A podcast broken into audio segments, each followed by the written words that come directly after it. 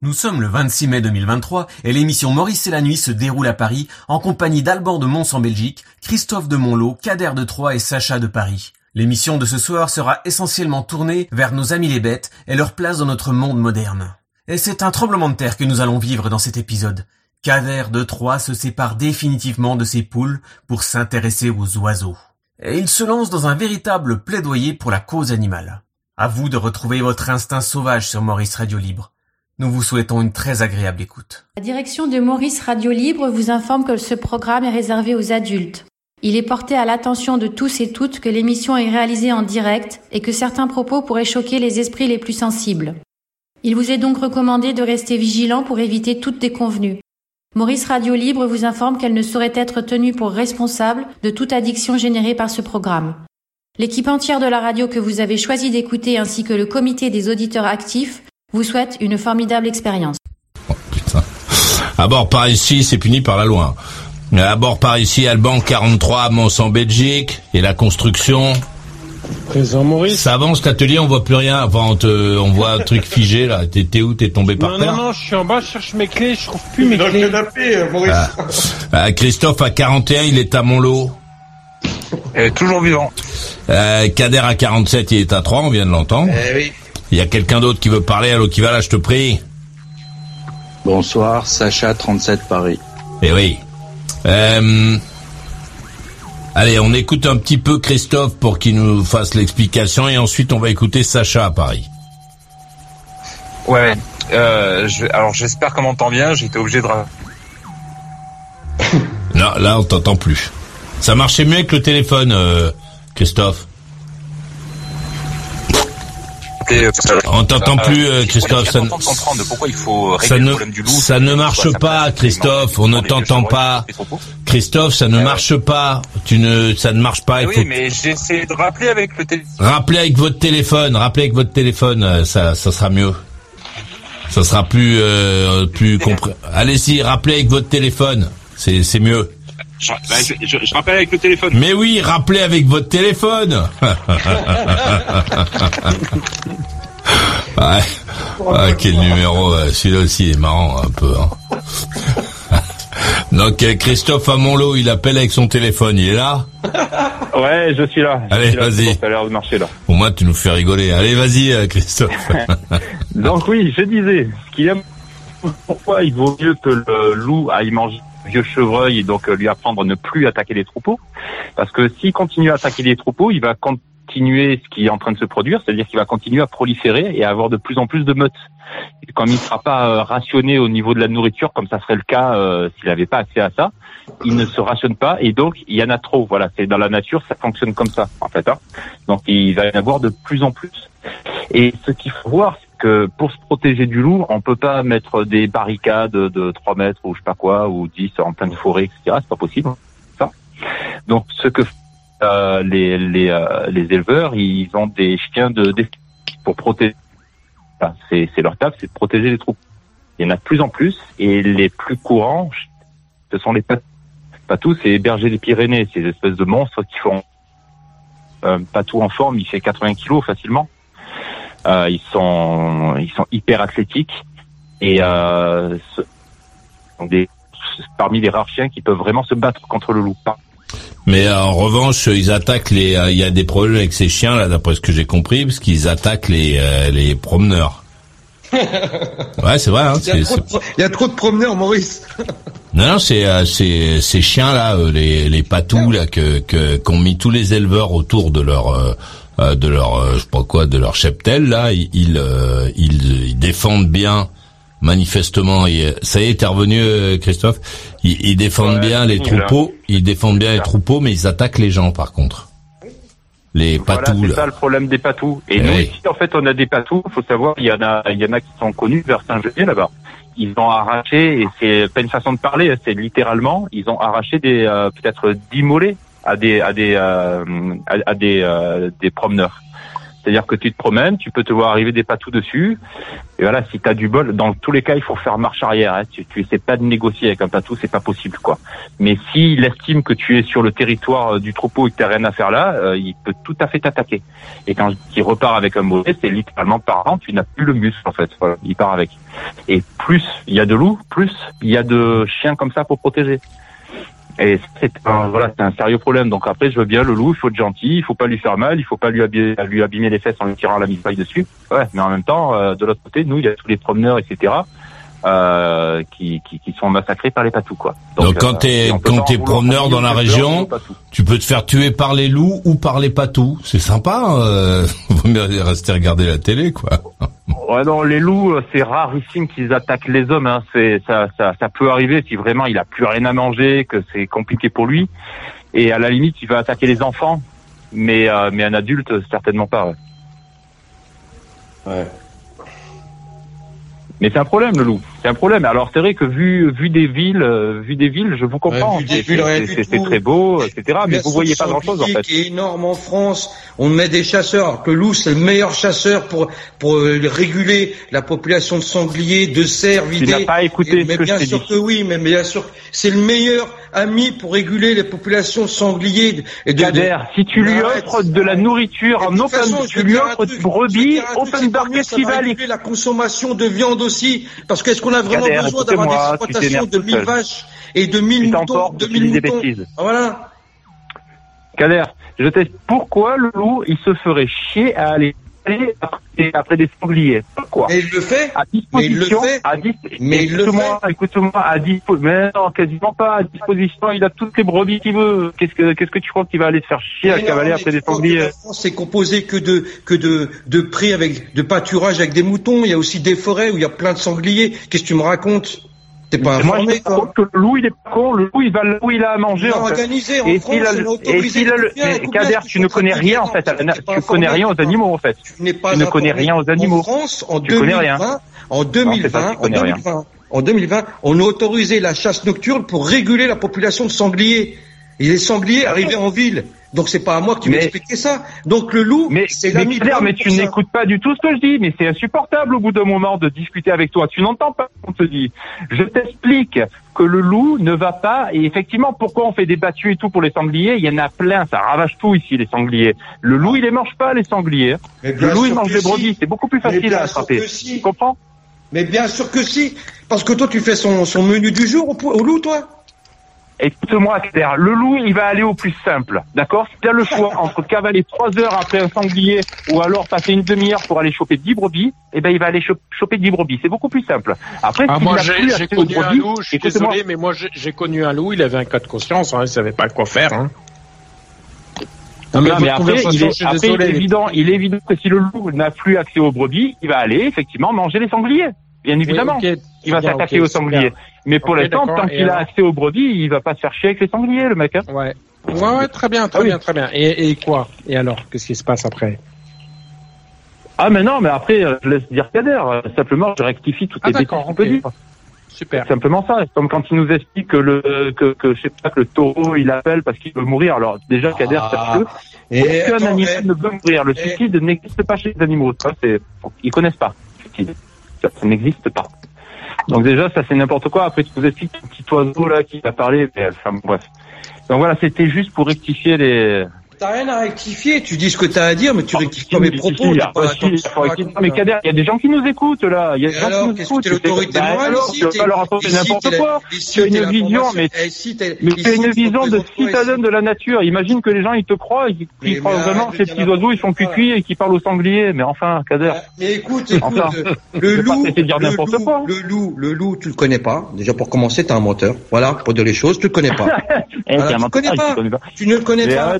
Le je loup, pense que je connais le bien mieux que loup, toi, le mon petit loup, Kader, le le loup, loup. c'est pas comme euh, la comptine, là, prenons-nous dans les bois pendant que le loup n'y est pas. C'est pas ça. Le loup, il a un rôle de régulateur. Il est là pour réguler. Il la- ne peut pas jouer, qu'il Mais ne arrête, peut mais pas jouer parce qu'il y a les troupeaux, Kader. Il ne peut pas jouer ce rôle de régulateur. ben, tu vas l'entendre, ça Au moment où tu vas pas l'entendre. Oh, mais c'est, mais c'est dingue d'être hermétique comme ça. Tu es manière, hermétique. Kader. Écoute bien. Hermétique.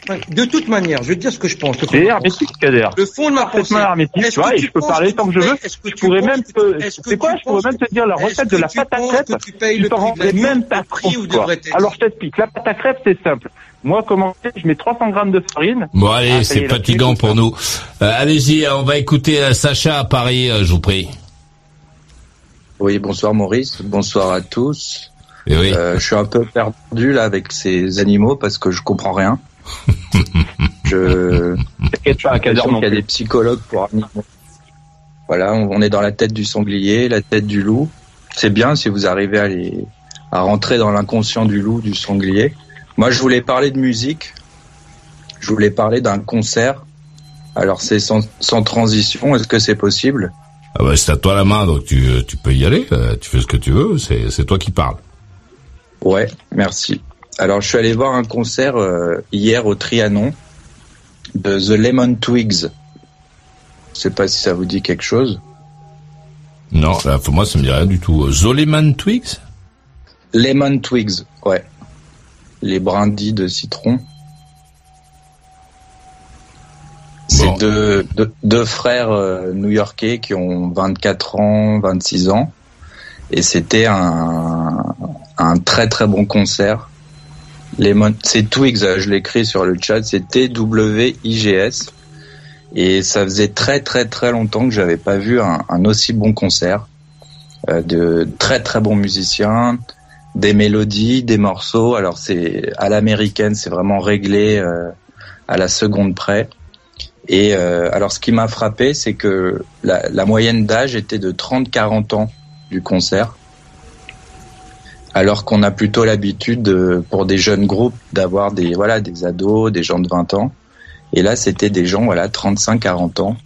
Et c'était euh, vraiment euh, assez exceptionnel. Euh, leurs influences, ça, ça ressemble un peu aux, Beach Boys, c'est plein de voilà de belles mélodies, Simon and Garfunkel, mais en même temps un côté une grosse énergie, très bonne guitare, très bonne basse, et euh, c'était un, un concert assez euh, assez dingue quoi. Donc ça ça redonne un peu de d'espoir parce que c'était un groupe que tu connaissais avant, en fait, ou pas?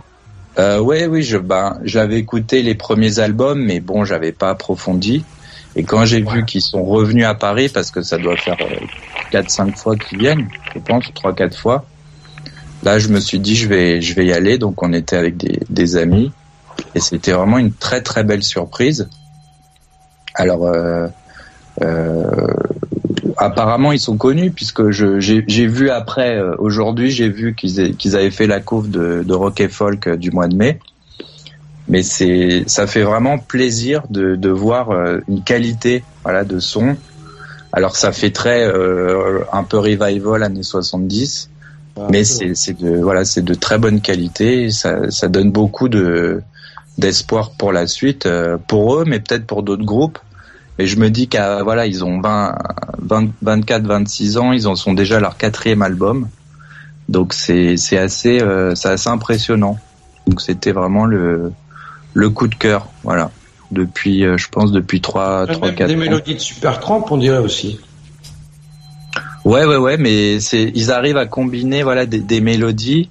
Ils font à la fois des belles chansons très qui, qui accrochent là le, le dernier le, le single euh, je crois que c'est In My Head ça s'appelle. Mais ils font aussi la bonne musique. C'est-à-dire c'est des musiciens euh, sur YouTube on peut voir des vidéos d'eux. Ils ont euh, je sais pas ils ont 15 ans 16 ans. Et euh, déjà ils maîtrisent vraiment euh, la guitare euh, ils ont commencé par la batterie. Euh, la guitare et alors ils tournent sur scène. De temps en temps il y en a qui prend la basse. Après il il va à la batterie. Et c'est euh, c'est vraiment euh, si vous aimez des voilà des belles mélodies des euh, des, des bonnes vibrations voilà ça ça fait plaisir quoi. Et ça ça contraste un peu avec des groupes un peu cyniques qui veulent faire passer un message des choses comme ça. Là c'est tout frais il y a un côté un peu naïf et et, et, drôle aussi. Donc je voilà c'était pour partager ce ce, ce groupe, je pense que ils vont, ils ont un bel avenir devant devant eux. Eh ben, ça c'est beau ça. Écoutons euh, Alban à, le Alban l'ingénieur à Mons en Belgique. Alors, euh, on en est où? Qu'est-ce qu'il y a? Non, non, allez-y, c'est à toi de parler. Non, euh, je sais pas, tu me donnes la main, en même temps tu rigoles. Qu'est-ce Bah qui oui. se passe? Parce que c'est marrant d'avoir un mec qui est en train de construire un truc euh, dans, pendant l'émission. Bah oui. Ah, T'aimes bien toi? Ou pas? Moi, c'est marrant, je trouve. Je trouve ça amusant. Et toi tu construis des trucs? Je construis des trucs. Moi, j'aime bien faire de la mécanique. Je fais de la mécanique. Moi, je- j'aime bien ça. Je j'aime bien faire du euh, du neuf avec du vieux. Donc j'aime bien euh, Ah c'est bien ça. réparer des bien moteurs, euh, prendre des trucs qui marchaient pas, les- leur redonner vie. J'ai- J'aime bien faire ça. Donc pour donner vie à des trucs qui marchaient pas. Ouais. Ça c'est chouette, moi j'aime bien, bien. ça. Plutôt à des engins, hein. plutôt des engins. C'est plus ça mon truc, moi. Des engins, c'est-à-dire Des moteurs, des mobilettes, des motos, des bagnoles. euh, j'aime bien faire ça. Alors des 4 cylindres ou des trucs comme ça quoi. Ou non, des monocylindres aussi, une petite mobilette, c'est un petit, Ouais. euh, un petit dé à coudre dans euh, le cylindre est tout petit. euh. Mais j'ai- j'aime bien le principe, j'aime bien, j'aime bien rénover, mais pas à neuf. C'est-à-dire que quand quand je vais Ah, refaire une mobilette, par exemple, je vais, je, je veux qu'elle garde sa patine, quoi. Je veux pas qu'elle ressemble à un truc qui sort de, de sa, de son emballage. Voilà. T'aimes bien la remettre en état de fonctionnement quoi. Voilà, j'aime bien qu'on puisse rouler avec, aller chercher le pain, euh, vivre quoi. Hum. Hum, Pardon. Tu refais le moteur et tout quoi. Ouais, je trouve que c'est amusant de faire ça. Mais moi la mécanique, moi j'ai jamais, euh, jamais accroché ça. Ah, c'est sympa la pas. mécanique. Moi j'ai du mal avec ça. Je sais pas. D'ailleurs c'est, tu vois, c'est le truc de mon robot. Tu vois, il est mécaniquement ça va, ouais, ça va être compliqué là parce que. Ah, mais toi, tu, là, toi, tu conçois, donc euh, c'est c'est encore autre chose. J'aimerais bien savoir faire ça, mais ça, je sais pas faire. Approchez, approchez, elle est fraîche la BD2. Elle bouge encore, elle sent bon la BD2. Les mecs des 25 ans, ils viennent d'arriver. Sont pas beaux les petits peut-être madame? Non, on n'a plus de t-shirt ma pauvre Lucette, mais on a de l'hyper best-of. Oui madame, Maurice, époque WFM, époque Sky, époque syndication, Radio Néo, Nouvelle-Orléans. Ouais, on a tout ça aussi. Allez, on se lâche, on soutient sa radio préférée si on veut que ça dure. On fonce dans la boutique et avec le sourire en plus. Parce que nous, on pense à toi sans arrêt. Allez, allez, sinon je remballe. Toi, t'as envie de dire un truc, mais en dehors de l'émission On a pensé à toi. Enregistre-toi et envoie ton audio à maurice maurice@mauriceradiolibre.com. Et hop, là tu vas peut-être t'entendre pendant l'émission. Elle est pas belle la vie sur Maurice Radio Libre Eh, ici non plus c'est pas Versailles, hein. mais t'as sûrement remarqué, Maurice Radio Libre ne s'arrête jamais. Alors c'est qui qui paye les factures Hein? C'est Bibi? Le Père Noël peut-être? Allez, fais un don, la radio te le rendra. C'est pas parce que Maurice Radio Libre est gratuite que ça ne coûte rien. Fais un don à ta radio préférée ou va faire un tour dans la boutique.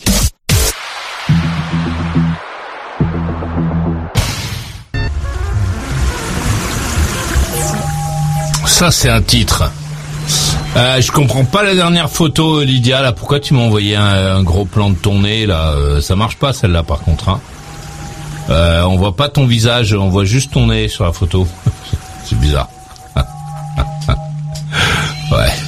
Euh, regardez par ici, euh, nous avons euh, Alban, il a 43, il est à Mons en Belgique. Présent. Christophe a 41, il est à Montlot. Il est toujours vivant. Kader a 47, il est à 3. Oui. Sacha à 37, il est à Paris. Ouais. Lama est à Alban et ensuite on ira à, à Montlot. On va rigoler. Trop et bien rigolé. non, bah écoute, euh, rien de spécial, hein, moi. Je fais ma vie. Hein Là, je suis en train de bouffer des pistaches. J'aime bien les pistaches. Et noix de cajou aussi. C'est bien ça, les noix de cajou, non? C'est bon pour la dépression, il paraît. Ouais, moi je suis un putain de dépressif, hein, ça c'est clair. Mais euh, qu'est-ce que tu veux faire Mais non, bah écoute, euh, sinon tout va bien. Bon, très bien. Alors écoutez Christophe à Montlot. Voilà, hop, c'est fini. Ouais, bon, je vais pas revenir sur le loup, hein, c'est euh, c'est bon. Non, je pense ouais, c'est bon. Ouais, ouais, non, c'est bon. C'est bon, on en a. Je pense qu'on en a suffisamment dit euh, sur le loup. Et en plus, c'était euh, c'était juste une digression finalement tout le hum, l'histoire du renard. C'était une- euh, par contre, je sais pas si on m'entend encore ou si tu as coupé là. Si, si, on t'entend. Ah, on m'entend, magnifique. Donc ouais, je disais en fait l'histoire du renard, euh, si on se rappelle, c'était finalement juste une digression dans mon dans, dans mon histoire pour dire que j'avais plus qu'une poule et qu'effectivement il fallait que il fallait que je me trouve d'autres poules quoi. Euh, donc cet après-midi, parce que là j'ai une voiture là en ce moment, donc je peux un petit peu me déplacer. Euh, C'est bien les voitures, hein, t'as vu Ouais, c'est bien les voitures, on peut se déplacer. Ouais, de temps en temps, c'est vrai que ça change un petit peu. C'est pas Ouais. tout le temps, ça me gaverait parce que j'aime bien aussi être un peu, tu vois, savoir que je suis juste ici, quoi. Mais bon, de temps en temps, ça fait plaisir. Et euh, donc, je, enfin, je, je suis allé un peu chez les pépiniéries, j'avais besoin de m'acheter des quelques plants de tomates, euh, courgettes, etc. Et je me suis dit, tiens, je vais voir s'il n'y a pas moyen de trouver un poule, euh, enfin, de trouver une petite poulette, quoi. Euh, L'animal, hein. Donc, je regarde sur le sur, sur le bon coin, je cherche un petit peu. Et j'ai vu que pas loin d'où j'étais, il y avait effectivement euh, des poules, euh, c'est des poules à 12 euros, donc pas très cher, des, euh, des poules rousses bio, euh, un an, donc euh, truc nickel. Donc j'ai appelé, mais la, la dame, enfin, ou la, la demoiselle euh, qui, euh, qui, qui, qui les vend n'était pas n'était pas là. Elle m'a dit ah ben là je suis sur je suis sur un marché, donc là je ne peux pas euh, je peux pas y être. Donc elle m'a proposé, euh, je pense que j'irai la semaine prochaine certainement. Du coup, je Non, comment t'as dit? De quoi? À combien le clévo Euh, elle, elle- bah, après c'est son métier, elle leur fait un élevage, elle les vend 12 euros les, les pondeuses. Prêtes à, prêtes à pondre. Ah ouais, elles sont prêtes à pondre, ouais. Ah ouais. Elles ont quel âge? Elles ont quel âge? Elles ont, euh, je sais qu'elle m'a dit, 11 mois je crois. Elles vont avoir un an là. Ok. Ouais. Oh, c'est pas cher. De quoi? Ce n'est pas cher. Non, c'est pour ça. En général, c'est vrai que quand tu vas dans les trucs, souvent ils vont te les vendre 20, 30 euros, des fois les poules. C'est des poules de réforme Je les prends. Ben, moi, souvent, je les prends à la réforme. La réforme, ici, tu vas les toucher euh, 6 ou 7 euros quand ils sont à la réforme. Euh, là, c'est pas la réforme, là, c'est, euh, c'est, elle fait que faut ça. en fait. expliquer Pas- aux gens c'est ce que c'est qu'un poulet de réforme parce qu'ils savent pas les gens ce que c'est qu'un poulet de réforme. Ah, Alors la ben, fourchette de prix pour l'achat d'une poule est comprise entre 10 et 40 euros. Les poules rousses fermières de type poule rousse, Sussex, Brahma sont celles qui coûtent le moins cher. Pardon. Allez-y. Ouais, en fait, poule à la réforme, il a raison qu'à l'air, tout le monde sait pas forcément. C'est lorsque les petites poulettes qui ont bien pondu des œufs vont à la retraite, en fait. Ça veut dire quoi euh, Qu'est-ce qui fait qu'elles pondent plus d'œufs, euh, les poules Ah, si, si, elles pondent encore, mais en fait, elles, elles auront plus le même rendement, si tu veux. Elles feront plus forcément un œuf par jour. Ah, une Donc, poule, ça euh, fait un œuf les- par jour Bah oui. Ah bah oui, normalement c'est un œuf par jour. Et du, et du coup, ceux qui ont Et un attendez, élevage, eux, attendez. ils trouvent vraiment euh, Ouais. leur, co- leur comptabilité elle Ouais. est quand même assez serrée. Donc Oui. il faut que tous les jours, Oui. soit là, quoi. Oui, mais attendez. Euh, pourquoi ça fait une, un œuf par jour là? Ça vient d'où l'œuf de la poule là? Pourquoi elle fait ça? C'est c'est. Ah.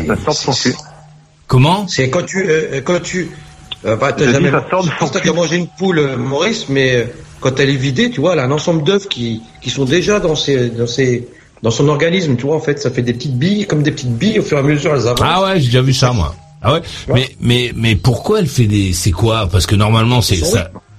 Non mais c'est euh, le le- l'œuf c'est quoi en fait? Qu'est-ce que c'est l'œuf? Bah, c'est pour c'est pour contenir c'est ce qui veut con- c'est ce qui va contenir l'embryon qui va donner la poule en fait ou le coq. Ouais d'accord, mais mais euh, elle a pas besoin d'avoir un mari pour faire des bébés. euh, Pour le en fait, l'œuf, l'œuf, c'est l'ovule. L'œuf, si tu veux, c'est l'ovule. Ah.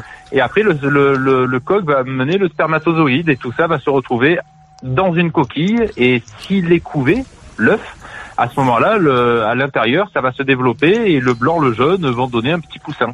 Il y a, il y a Lydia qui écrit. Un œuf fécondé Maurice. Il y a Lydia qui écrit ah ah ah Maurice le Parisien. Ben il y a plein de gens qui savent pas euh, comme moi euh, comment ça marche et les non, mais c'est vrai, poules. c'est pour ça, c'est important d'en C'est- parler, Quand on sait pas, je leur demande. Non mais attends, ce que je comprends pas c'est euh, là quand t'as tes poules là, elles font un œuf. Si elles le couvrent, celui-là il fait pas de gosse, il fait pas de poule de poussin. Pas toujours. Ah bah, ça En il faut, parce que- qu'il le coq qui soit passé par là, quoi. Ouais En parce fait, que mais le coq ça, il passe une fois que l'œuf existe? Non.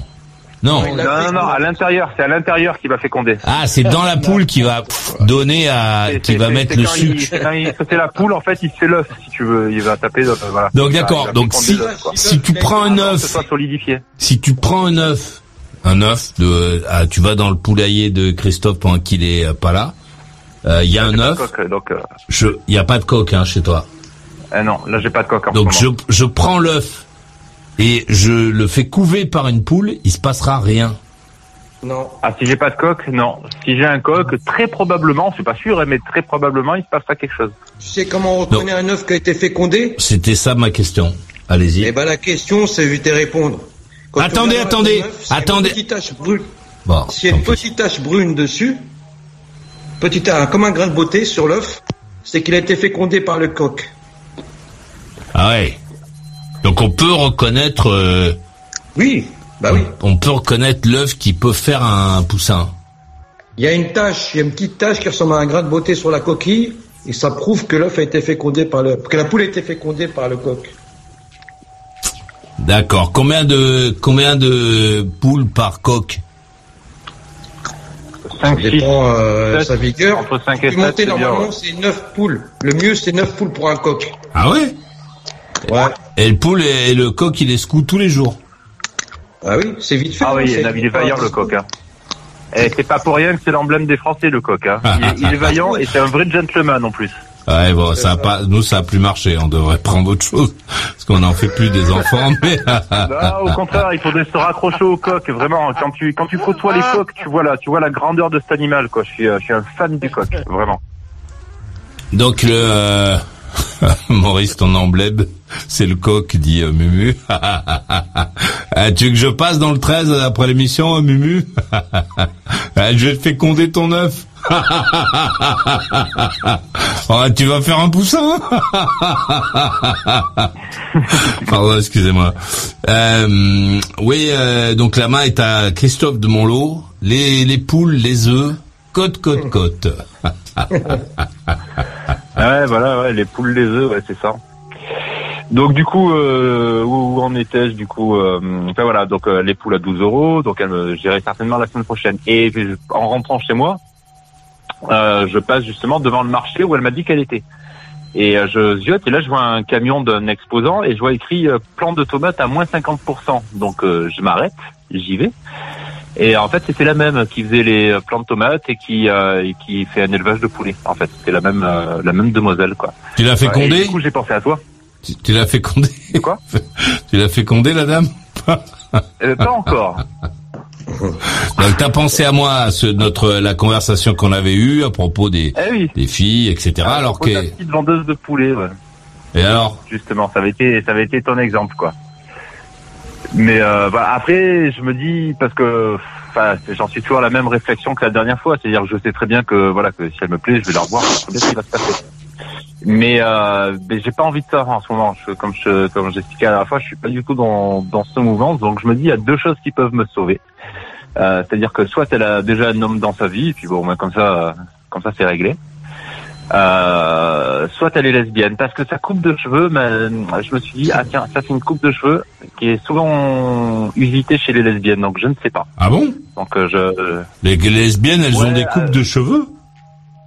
Ouais, ça, bah, pas que, hein, parce que j'ai une amie euh, qui n'est pas lesbienne et qui se coiffe comme ça, mais elle est très euh, très typée masculine quand même, elle est chez les pompiers, etc. Ah, tu veux dire qu'elle a le crâne rasé, c'est ça euh, et le- alors pas intégralement, mais tu sais, rasé sur les côtés assez haut en fait. Ah ouais, ah ça c'est une coupe de euh, c'est une coupe de lesbienne ça alors. Ah bah je vais Bah, chercher. je dis pas attention parce qu'il faut prendre des des précautions énormes euh, au 21e siècle par rapport à tout ça. Je dis pas que c'est une coupe de lesbienne, je, je dis qu'elle est souvent usitée chez les lesbiennes. Ah t'es malin. Ah ben eh, tu veux que je te dise Eh ouais. C'est très marrant parce que j'ai tapé coupe de lesbienne et c'est la coupe dont tu parles qui est là, c'est-à-dire les, les côtés rasés très haut. Voilà, c'est ça. Euh, 50 Et coupes, le reste à mi-hauteur. Les potins lesbiens. Ah ouais, pourquoi elles se raseraient les tempes euh Coupe de cheveux LGBT les femmes. Et LGBT, excusez-moi pour pas dire de conneries, LGBT c'est c'est pas comme lesbienne, c'est autre chose ça. Si. Bah, apparemment, de ce que moi j'ai compris, parce que ça me fascine euh, tout, ce, tout ça, je, je passe, ça me fait tellement rire aussi. Euh, LGBT, c'est un groupement de plusieurs euh, types de sexualité, de ce que j'ai compris. Ah ben oui. Voilà, donc avec les lesbiennes, euh, D'accord. euh, les, les gays, les, les- alors tous sauf attention, nous on n'a pas le droit. Les hétéros apparemment, euh, j'ai demandé, on a, on peut pas prétendre. À, On n'est pas LGBT, nous. non, non, non, nous on n'a pas, on n'a pas la carte du club, on peut pas. Eh J'ai oui. demandé, hein, je fais, bien, je peux, non, toi tu peux pas. Ah oui. Euh, lesbienne, gay, bi et trans. Ouais, mais attends, ça c'est que le début, hein. Ça c'est que le début. Ils ont rajouté plein de lettres, hein, Maurice. Il y a des i, des a, il y a des plus aussi, des plus. Ah, Quoi, Euh, Le plus plus, il est pratique parce que du coup, bah, je sais pas, il y a plein de trucs euh, incroyables. Ouais, il y a les pans, les pans sexuels. Alors je ne sais pas. euh, C'est quoi les pans sexuels C'est quoi les je pans sais pas, je sais pas. Moi, ça me fait penser au dieu pan. Alors je vois pas trop. C'est quoi les pans sexuels ah, Moi, je, heureusement que bon, moi je reste dans ma spécialité. Eh, Maurice, en gros, c'est le début de la fin. Bon, pff, je m'en fous moi de ça. Alors écoutez Kader à 3. Et ensuite on ira écouter Sacha à Paris. Ça va Sacha? Tu t'es pas endormi? Pas du tout. C'est bien. Allez-y Kader. Ouais, bah écoute, ces discussions de poules, de renards, de loups, moi, euh, ça me replonge un peu dans la nostalgie de mes poules, et c'est vrai que j'ai des images, c'est, qui me reviennent comme ça, là. Donc pour qu'on comprenne bien, toi Kader, tu avais des poules. Pendant combien d'années tu avais des poules chez toi? Euh, 11 ans. Et, et qu'est-ce qui fait qu'un jour tu as décidé d'arrêter? Ce qui fait, c'est, tu vois, c'est, moi j'interprète la vie comme des vagues. C'est-à-dire, tu vois, dans la vie, il y a des étapes. Des vagues qui s'échouent, euh, cette vague euh, qui Non mais non mais arrête avec tes vagues. Je suis pas une gonzesse. je viendrai pas manger avec toi, Kader. C'est quoi cette histoire? Qu'est-ce qui s'est passé euh, pour que soudain, euh, pour qu'un soudain tu t'arrêtes de faire Ah, des c'est. Si tu préfères, j'ai eu, euh, je t'ai raconté, j'ai, j'avais quatre, euh, quatre euh, poules, nou- nouvelles poules, tu vois. Et puis il me restait plus que la dernière, la plus ancienne, c'était la dernière fille du coq. Et euh, bon, c'était la fin, toi, l'histoire de famille euh, que j'avais avec, euh, enfin l'histoire de famille. Attends, je comprends pas, mais elles sont passées où les poules? Euh, bah là, elles sont chez un voisin. Non non non non mais attends. Combien t'avais de poules à la maison? Oula, ça dépend les périodes. Je suis monté à un moment donné, je suis monté à 39 poules. Ah ouais? Ouais. Bon et, et alors et, combien il en restait à la fin là quand t'as décidé de les donner aux voisins? À la fin, euh, le coq est décédé. Euh, je me rappelle plus. Il faut que je réécoute le pod. si, j'ai noté en plus. j'ai Et Non noté mais il est décédé de quoi? C'est de quoi il est mort le Ah ben la vieillesse. euh, à 11 De quoi? ans, euh, Maurice pour un coq, c'est énorme. Hein. Ah, il est mort de vieillesse. C'était un vieux po- un vieux coq. Ah oui, hein, le- il a il a commencé à perdre la vue, un peu comme les humains, tu vois, perdre un peu la tête. Il restait souvent tout seul. Euh, des fois, j'étais obligé de rester, de l'accompagner pour le mettre à l'ombre parce qu'il restait trop longtemps au soleil. Après, je me suis dit, je suis con parce qu'en fait, il veut de la vitamine D pour ses articulations. Enfin bref, il a, il a vieilli, il a eu une belle vie. Voilà, il a eu une très belle vie. Donc pendant 11 ans, t'avais un un coq. T'avais un coq.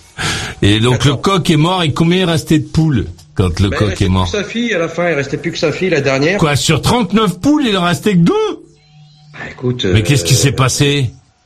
Les aléas de la vie, tu sais, il y en a, elles sont pas toutes faites pour, pour vivre 11 ans. Il y en a, au bout de 4 ans, c'est c'est fini. Il y en a d'autres. euh, Quoi, c'est-à-dire que tu te lèves, attends, tu te lèves le matin et la poule elle est crevée dans le bazar. là. Elle est morte. Ah, j'ai eu des, j'ai eu, euh, j'ai eu aussi des, des, des, des taxations. Hein. Euh, J'ai eu euh, le faucon. Enfin, je te parlais du faucon, mais j'ai eu. euh, Il y a des faucons euh, à, à Troyes Bien sûr. Des faucons, des oiseaux Mais le faucon cresserelle, il est, il est là. À Troyes. Il y a des, il y a des faucons. Il est là sur toutes les villes, Maurice. Mais Maurice, faut- il faut regarder un peu plus. Il faut arrêter de regarder le bitume. Il faut regarder un peu en l'air. Il faut voir, il faut voir ce qui s'y passe. Non mais attendez là, là je tombe des nues là. Moi, Maurice, je m'attendais à ce que tu aies un œil perspicace. Euh, le faucon cressel, il existe, il est là, il est parmi nous. Mais non, mais moi, pour moi, il est dans la campagne, il est pas dans les villes. Ben, là, là, il faut pas. Je vais faire comme si j'avais pas entendu ça, Maurice. Mais quoi Attends, je vais chercher quand même. Le faucon Mais il y en a à Paris. Il y en a plein à Paris. Non, non, à Paris, il y en a deux. Il y en a, il y en a un. Non, non, non, non, non, non, non, non, non, non. Non, non, non, monsieur Kader. Il y en a deux qui logent au-dessus euh, de la Bibliothèque nationale euh, François Mitterrand. Écoutez-moi, je vous donner une information. Il y en a un qui loge au-dessus de la Bibliothèque nationale de France, qui a été mis là pour euh, effrayer les pigeons. Et c'est lui le patron du truc. Et c'est pour ça que c'est l'un des rares endroits dans Paris où il n'y a pas de pigeons mais il est, on lui ont fait son, son logement et il est là. Mais naturellement, il y a euh, seulement, il y a des, bon, il y a beaucoup de pigeons dans Paris. Il y a des goélands dans Paris qui ont suivi des bateaux euh, sur le, le, long de la Seine, euh, etc. Donc il y, en, a, il y en a dans mon quartier. Et, et il y a des corbeaux, je crois. Voilà, mais c'est tout. Il n'y a pas de faucons dans, dans Paris. Ben alors là, je, hey, je prends le pari, mais attention, hein. le pari, faut l'honorer. Hein. T'as été aux États-Unis, tu sais ce que ça veut dire. Je prends le pari maintenant que dans Paris, sur la région parisienne, je l'ai. Non, non, je parle de Paris, moi. De, bah, je parle pas de la région parisienne. La région parisienne, c'est c'est euh, un grand bout de. non, mais écoute-moi. Et la région parisienne, c'est un grand bout de campagne. Euh, il y a des agriculteurs, des fermes. Euh, si si tu vas le, le, 77, c'est le plus grand département de l'Île-de-France. Il y a plein de fermiers qui vendent de la betterave hein, à sucre. Donc, Je prends le pari, Maurice que sur Paris, il y a plus que les deux faucons qui sont nourris, qui sont surveillés par la population, par l'administration. J'en prends le pari. Ouais, bon, il n'y en a pas beaucoup alors. Bah, il y en a plus que deux, j'en suis certain. J'en suis certain. Et euh, alors dans dans Paris, euh, dans Paris, je veux bien, je serais, je suis pas, je crois pas qu'il y en ait. Euh... Et tu trouves un fauconnier, tu dois voir ça dans ton réseau peut-être. Non, mais je vais chercher là, la ville là, là, t'as coupé le souffle, cheminée là, dernier des quatre jeunes faucons pèlerins. Euh, donc il y en a dans le 15, dans la cheminée là, à Beaugrenelle. Donc ça, pour moi, c'était les, les deux. Donc c'est celui euh, qui est à la BNF dans le 12 et, euh, et celui qui était euh, qui était à Beaugrenelle, mais c'est tout, hein, c'est pas. Ouais, mais ça c'est des faux, c'est des pèlerins, ça c'est des trucs qu'on a utilisés. Oui, d'accord, mais il n'y a pas que le faucon pèlerin, il y a d'autres, il y a il y a deux trois variétés, il y a le crécelle, il y en a un autre qui a comme un bombardier, euh, j'ai oublié son nom, mais bon, il n'y a pas il y a pas que le faucon pèlerin sur Paris, ça j'en suis quasiment. Les pèlerins avaient disparu de Paris depuis 1947. Note Emmanuel du Chérimont, coordonnateur du groupe Faucon à la LPO. Leur retour dans la capitale a été signalé en 2011 à Beaugrenelle, voilà, où ils ont commencé à nicher en 2013. Voilà. Après ça, il y en a, euh, il y en a dans le Val-de-Marne, etc. Mais dans Paris, euh, voilà, il me, ah, la tour est là, les faucons, là, les hauteurs, euh, voilà. Ouais. Bon, enfin, pour répondre à ta question. Donc, dans ton, dans à Troyes, dans la ville, il y a des faucons. comment t'appelles ça? Cressel. Alors trois. C'est quand on dit ta voix de crécelle. T'as déjà entendu cette expression, eh ta voix de crécelle? Voilà. Faucon, crécelle. Cré, Ouais. Il est un peu rouquin. Crécérel ou crécelle? Crécelle. Le faucon est en ville. L'oiseau, le faucon pèlerin est considéré comme l'oiseau le plus rapide du monde. Ouais. 380, c'est ça? 280, c'est ça? Ah, je sais pas, j'ai pas vu la vitesse. Alors, taille d'activité, oiseaux du parc de la forêt d'Orient, bon ça je connais, les éoliennes, euh, la faune de ma commune, champagne-ardienne, mais moi je vois pas des faucons à Troyes là, dans la ville. Bien sûr. Moi, je me suis fait, devant mes yeux, hein, Maurice, je me suis fait prendre un poussin par un faucon. Ah. T'es sûr que c'était pas une buse Non, non. Ah, effectivement, il y en a beaucoup proche de villes. Hein. Il y a des buses, il y en a plein sur la route. Ça, là, ça, il y en a un paquet sur la route. Ça, effectivement, il y en a un paquet. Enfin, en tout cas, ce qui se passe, Maurice, t'as perdu la voix, quoi, Maurice Non, je lis. Euh, vous pouvez aussi attirer des faucons, des faucons cresserelles euh, chez vous en construisant un nid en bois, en lui choisissant un emplacement en hauteur avec une vue dégagée, afin que les parents puissent surveiller leur progéniture à distance. Mais Kader, pourquoi tu passes pas ton permis de chasse? Parce que le permis de chasse, non, non, non, je, non. Non, moi ça m'arrête tu serais- ça m'intéresse. Non, le Tu monde serais étonné parce que tu serais étonné Non. parce que permis de sage, il y a- il y, a vraiment. euh, Non, non, non, euh, Non, non, non, non, mais t'es pas Par obligé contre, j'aurais d'avoir. bien, j'aurais bien, obligé de j'aurais bien t'acheter aimé. pour, pour passer ton permis de sage, chasse, hein. Non, j'aurais bien aimé la fauconnerie. C'est un milieu très fermé. C'est un milieu très fermé. euh, D'ailleurs, notre ministre de la garde des Sceaux est un fauconnier, c'est un maître fauconnier aussi. Voilà, pour information. Non, mais pour revenir à la question des poules, parce que c'est le sujet, les, les faucons, ça sera une autre histoire. Euh, je n'ai pas encore. Moi, ce qui m'intéresserait, par contre, c'est d'avoir un corbeau. Alors, donc, je passe, euh, je passe, euh, enfin, un corbeau, attention, je vais me préciser, parce que faut pas confondre corneille et corbeau. Euh, mais le corbeau, c'est un animal que, c'est un animal que je, ah, que je, que je, bah, je vais pas dire adore parce que ça tombe dans l'idolâtrie, mais euh, que je respecte énormément. Et euh, loin de moi, loin de moi l'idée de vouloir domestiquer un, un corbeau, mais euh, je suis actuellement, j'ai deux, j'ai un couple qui vient de temps en temps me rendre visite, enfin régulièrement, on va dire euh, quotidiennement. Euh, et c'est un animal qui, qui pour moi euh, dégage chez moi quelque chose, ça, il me renvoie quelque chose d'assez puissant. Il faut savoir que dans une ville, bon ça c'est des observations que j'ai fait euh, personnellement. Alors je suis peut-être pas objectif pour tout le monde, peut-être que diront c'est un fou. C'est, je m'attends à toutes les, toutes les, tous les colibés. Et ça, je sais qu'ici il y en a pas mal qui sont spécialistes de la cause, la chose. Mais euh, le, Tu nous auras prévenu. voilà, je prends des précautions d'usage, moi, ce qu'il faut en prendre. Euh, les corbeaux sont des animaux très très très très intelligents. Alors, je vais pas faire l'historique du, du corbeau. Pour information, un corbeau c'est un animal qui peut vivre jusqu'à 40 ans. Euh, jusqu'à 40 ans. Les espèces les plus les plus larges peuvent faire jusqu'à plus presque un mètre d'envergure, ce qui est déjà pas mal, hein, c'est énorme. Et, et, et le corbeau, euh, il élève ses petits pendant 5 ans. 4 à 5 ans, durant ces 4-5 années, donc il apprend à, à son petit, à son, à son, à son- Ah ouais. à son petit, à tous les rudiments, tout ce qu'il doit savoir.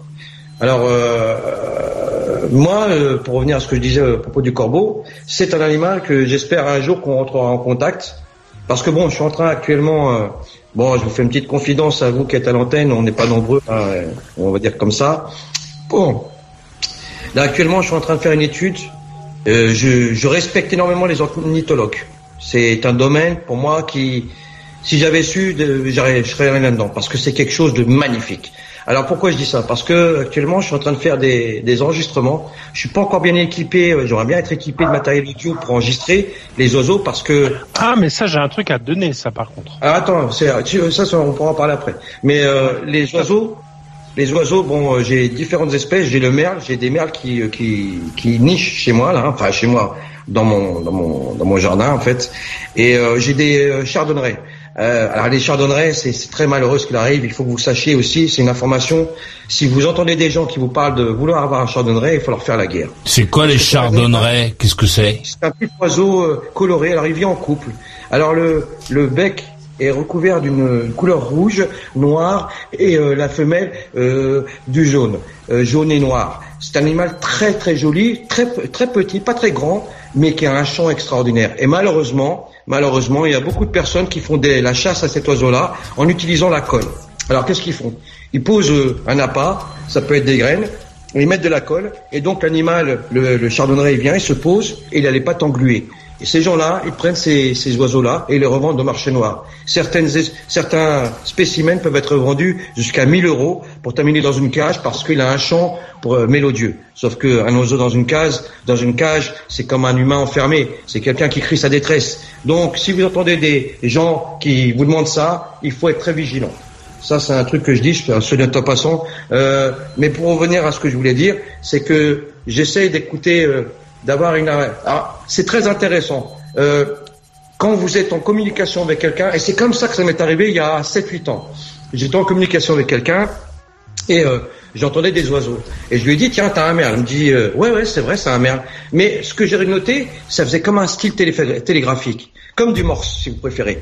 Et donc, je dis, tiens, il faudrait que je fasse un enregistrement d'autres oiseaux. Et j'ai remarqué qu'ils ont une façon dans leur langage de communiquer à l'image du télégraphe qu'on a entendu, un peu métallique, mais un peu dans ce sens-là. Et moi, là, il y a actuellement des études qui sont menées, et moi, j'aimerais bien m'orienter vers ça pour essayer de cerner un peu leur. Alors, il y a des, il y a des champs on va dire ça, des champs. Nous on dit que c'est des champs, mais c'est un langage. Il y a des langages qui sont plus ou moins les printemps. Là, il y a les petits, l'accouplement. Il y a pas mal de choses qui se passent parce que c'est un moment particulier. Mais en fonction des saisons, le chant il change et le, chant, le langage il change. Et moi, j'aimerais bien savoir ce qu'ils se disent un peu, euh, ce qu'ils devinent.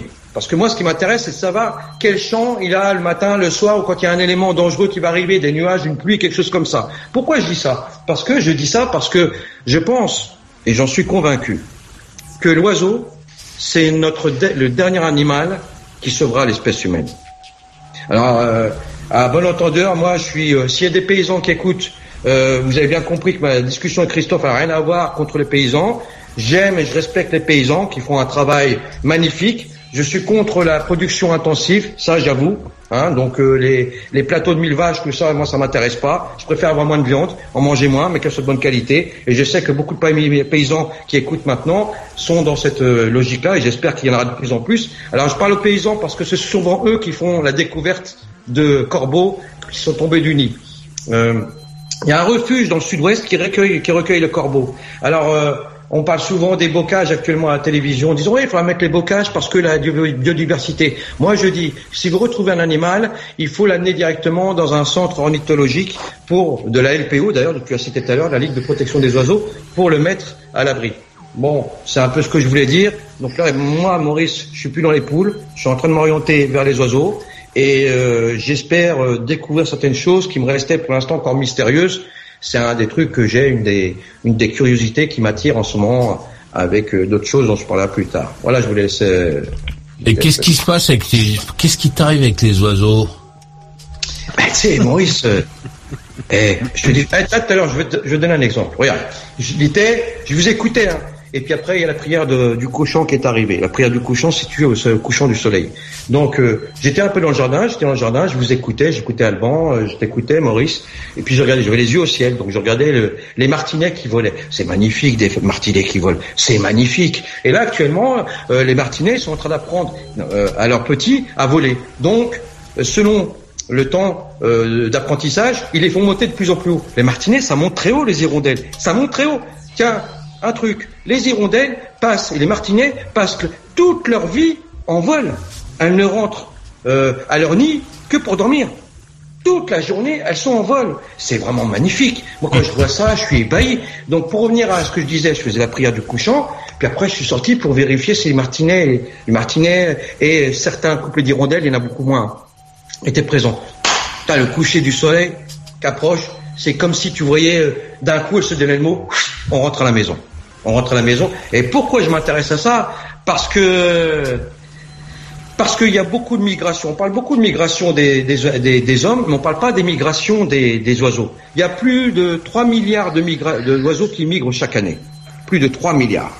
Est-ce qu'on leur demande leur papier? Pardon? Je dis, est-ce qu'on leur demande leur papier? C'était pas une information nécessaire à ce stade de la discussion, de la conversation, mais ce que je veux dire, c'est que aujourd'hui, on peut déterminer euh, les migrations d'oiseaux. Et moi, ce qui m'intéresse dans ça, c'est parce qu'on se dit, ouais, il y a le réchauffement climatique. Pour moi, c'est intéressant parce que c'est un comment un indicateur. L'oiseau est un indicateur. Il indique ce qui se passe. Aujourd'hui, on a des oiseaux qui ne migrent plus qui ne migrent plus parce qu'il y a un réchauffement climatique. Je dis, après tout, je passe l'hiver en France, dans le sud de la France ou en Espagne, ça me suffit. Ils vont plus en Afrique. Pour certains, il y en a qui vont plus en Afrique. Et moi, pourquoi je m'intéresse à l'oiseau? Parce que d'abord, un, euh, la diversité qui est énorme. Tu vas au, cimetière du Père Lachaise, tu as des animaux, tu dis mais comment ça se fait? C'est volatile, ils sont ici. Des oiseaux euh, exotiques mais ils se sont acclimatés. Et normalement, ils n'auraient pas dû s'acclimater. Alors ça pose un autre problème. Là, je divague un peu, mais euh, je tiens aussi à dire aux gens qui vont dans les jardins des animaleries acheter des perruches sud-américaines et puis des d'africaines et puis qui les ramènent chez eux, puis qu'à un moment donné, ils en ont marre et les rejettent. Il faut que vous sachiez que vous êtes responsable de la destruction d'autres oiseaux. En effet, les oiseaux qu'on vient, qu'on fait venir par des par des conteneurs, hein, euh, par des conteneurs en France pour que vous les achetiez chez XXXX, les, les plateformes de vente, euh, hein, les trucs qu'on a dans les zones commerciales à la bord des villes. Ces oiseaux-là, quand ils sont relâchés dans la nature, eh ben, ce sont des prédateurs pour nos espèces locales. Ça, c'est pas bien. Il faut arrêter de faire ça. Moi, ce qui m'intéresse dans l'oiseau, pour terminer là-dessus, pour vraiment te répondre, Maurice, je pense, je suis convaincu que si on prête attention à eux, qu'on on est plus informé sur euh, les oiseaux en général, on aura euh, beaucoup d'indicateurs, on en a déjà pour les agriculteurs, mais on aura beaucoup d'indicateurs sur la suite qui va venir. Et c'est pour ça que je cherche à comprendre mieux l'oiseau dans sa manière d'être, de comportement et de langage. Moi, je pense que c'est une bonne impulsion que tu as, Kader, de vouloir euh, faire ça. Je trouve ça bien. Je peux me permettre juste de, c'est pour t'aider, t'en feras ce que tu veux après de ce que je te dis. C'est vraiment bienveillant pour t'aider. Je pense que tu peux essayer aussi au-delà de, de ce que tu vas pouvoir capter en termes de, de, de fréquence, de niveau sonore, de voilà, de tout ce que tu vas pouvoir capter au niveau du physique. Essaye aussi de t'attacher à l'intention qui est derrière. Tu vois, quand tu parles à quelqu'un, quand tu parles, ouais, quand tu parles à quelqu'un, non seulement les mots qui veulent dire quelque chose, il y a ton intention de dire quelque chose. Tu comprends? Qu'est-ce que ça veut dire ça? Cette intention. Pardon? Qu'est-ce que pourquoi tu me dis ça? Je te dis ça pour que tu arrives mieux à comprendre les oiseaux. Si ton, si ton objectif c'est de mieux comprendre les oiseaux, je te dis qu'il faut que tu t'attaches aussi à comprendre, à, à capter l'intention de l'oiseau ou n'importe quel animal en fait hein, va mettre dans, dans le bruit qu'il va générer. En fait. Alors écoute, Et je même pas forcément. Je- je- oui, je, je comprends tout ce que tu viens de dire. C'est pas, pas pour lancer une polémique, c'est pour t'aider. Non, non, j'ai tu veux j'ai partir sur une polémique, c'est Je je mais- non, mais je, je, je- tu t'adresses à moi, je te réponds très tranquillement. Euh, L'être humain, il est en train de me, il me devient répugnant. Ouais, je vois pas le rapport, mais oui, d'accord. C'est-à-dire C'est que pour ça- tu et- vois- ah, d'accord, c'est pour ça que tu veux te rapprocher des oiseaux. non, non, Ah, je suis pas en alors je train de pas, alors, je le lien. Bah, c'est-à-dire que quand tu me dis l'intention que tu mets avec, ça, avec les gens, je comprends aussi que tu es en train de me dire que ma façon de communiquer avec certains, certaines personnes peut déranger. Mais je veux dire quelque chose, Christophe. Ah, ah, non, non, Kader, Kader, Kader. Encore une fois, je, je te redis, je sais que tu es sur la défensive avec moi, j'en suis, enfin voilà, je le sais. Quel est le but Mais là, de cette pas du tout ça, alors, Kader. Kader, c'était, c'était complètement bienveillant. Moi, c'était pour te filer un truc en plus, un autre domaine d'exploration pour comprendre les oiseaux. Euh, C'était juste ça. À aucun moment, je t'ai dit, je, je, je parlais de la façon que tu as de t'adresser aux autres. Je vois même pas ce que j'aurais pu dire, en fait, tu vois. Mais moi, Je je, sais pas quel lien tu as fait dans ton cerveau, mais c'était pas ça. est toujours, est toujours basée sur essayer de comprendre la vie. Tu vois, d'essayer de comprendre la Non, vie. tu, tu n'as pas compris ce que je t'ai dit. Tu n'as pas compris. Regarde, par exemple, par exemple, fais des phrases euh, parce que là, moi, je, je pense pas que tout le monde ait compris ce que tu as dit, en fait. Non, Moi par aussi, contre, je- Kader, Kader, par contre, il y a un petit projet, euh, enfin un petit projet qui, qui m'a l'air d'être pas mal. Euh, j'ai- j'ai- je retrouve pas le nom, je le retrouve pas sur internet, mais en fait il y avait un truc. J'avais vu euh, ça il y a il y a trois quatre mois. Euh, c'est en fait tu prends une unité logique, donc genre un Raspberry Pi ou un truc comme ça. Tu lui mets un micro et en fait ça permet de euh, de recenser avec l'intelligence artificielle, donc de recenser les oiseaux qui sont chez toi, quoi, tu vois. Non, mais moi, je les vais pas faire scientifiques- de, je vais pas faire de, de sondage, je vais pas commencer à faire des trucs euh, de fichage. Non, non, non, mais c'est, bah si, justement, c'est pour les oiseaux, pour les scientifiques et tout, donc c'est, c'est Ah. un projet qui existe. Tu vois Je vois ce que tu veux ce dont tu parles, je vois ce dont tu parles. Mais, mais, euh, ouais, mais j'arrive suis pas dans cette démarche-là, moi, je suis, je, je suis sais très pas si petit, tu moi, je, connais. suis- moi, je suis très que- petit. Moi, je suis très non, petit. non, mais euh, j'ai trouvé ça sympa, j'ai trouvé ça pas con du tout. Tu vois, tu mets un petit truc dans ton jardin, euh, un petit, euh, un petit machin comme ça, et puis euh, tu enregistres les oiseaux et ça les envoie par internet, c'est super. J'ai un coup- j'ai- j'ai- le chardonneret, le chardonneret. J'ai juste cette parenthèse là. Maurice, je termine là-dessus. Et j'ai vu un couple de chardonneret donc il y a deux jours et c'était dans mon jardin. Mais j'étais, je sais pas comment vous expliquer. Vous allez me prendre pour un un, toqué. Non, pas forcément. Non, non, mais je, non, mais je m'en moque. Je, je m'attends à tout. De toute façon, euh, vu ce que je viens de dire sur les humains, vous avez compris mon état d'esprit. Mais euh, les oiseaux, ils ont un truc. Il y a un- ils ont un truc. Je, eh, je, je suis persuadé, je suis intimement convaincu que, euh, mais vraiment, hein, je le vis vraiment. Je pense qu'on est vraiment connecté, qu'on nous a appris à nous domestiquer, c'est-à-dire que au fur et à mesure du temps, on nous a appris à nous détacher. On nous, a appris à nous détacher du monde végétal et animalier. Et quand, et quand moi, ça fait, je, vais- être honnête avec vous. Depuis les 11 ans que j'ai passé avec euh, avec mes mes poules, hein, j'ai eu d'autres animaux hein, par ailleurs, mais les poules, ça a été, euh, c'est comme si j'avais une porte, j'avais ouvert une grande porte et derrière plein d'émotions, plein de ressentis, plein de visions.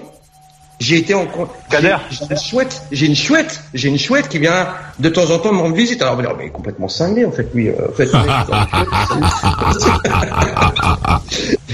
Kader, Kader, ce, ce que je t'expliquais, c'était justement pour ça, c'était pour t'aider à te reconnecter justement à, à l'instinct, parce que c'est au niveau de l'instinct que ça se joue tout ça.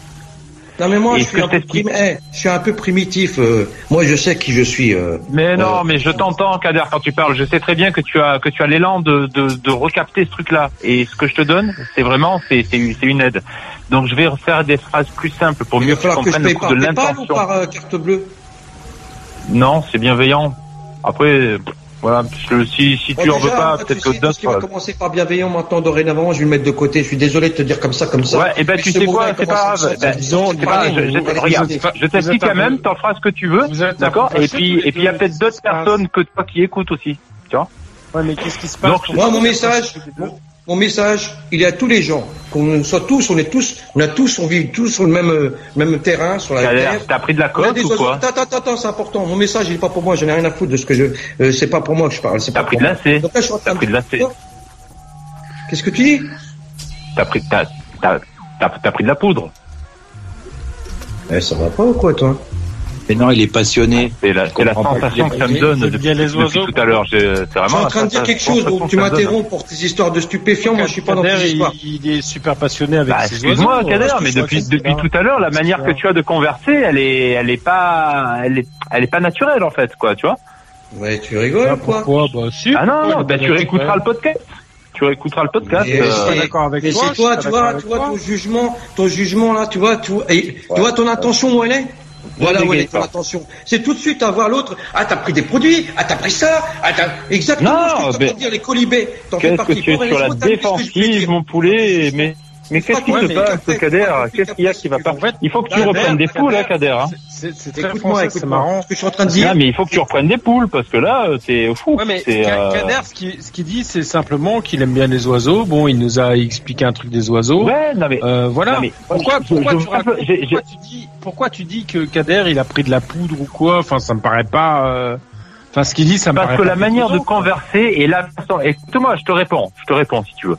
Parce qu'en Ouais, fait, la manière de converser, c'est pas. Voilà, la manière de converser n'est pas une manière de converser de quelqu'un qui a rien pris. C'est-à-dire que mon intervention. Non, mais non, mais sans déconner. Non, mais ça, c'est ton C'est pas c'est ta manière, il faut faire le bienveillant. Non, non, Kader. mais putain, mais si vous écoutiez ce que je dis, ça c'est vachement plus simple. C'est-à-dire que je suis sur l'interrogation, je vais poser une vraie question. Et, et j'appelle des trucs à Kader et, et il est complètement.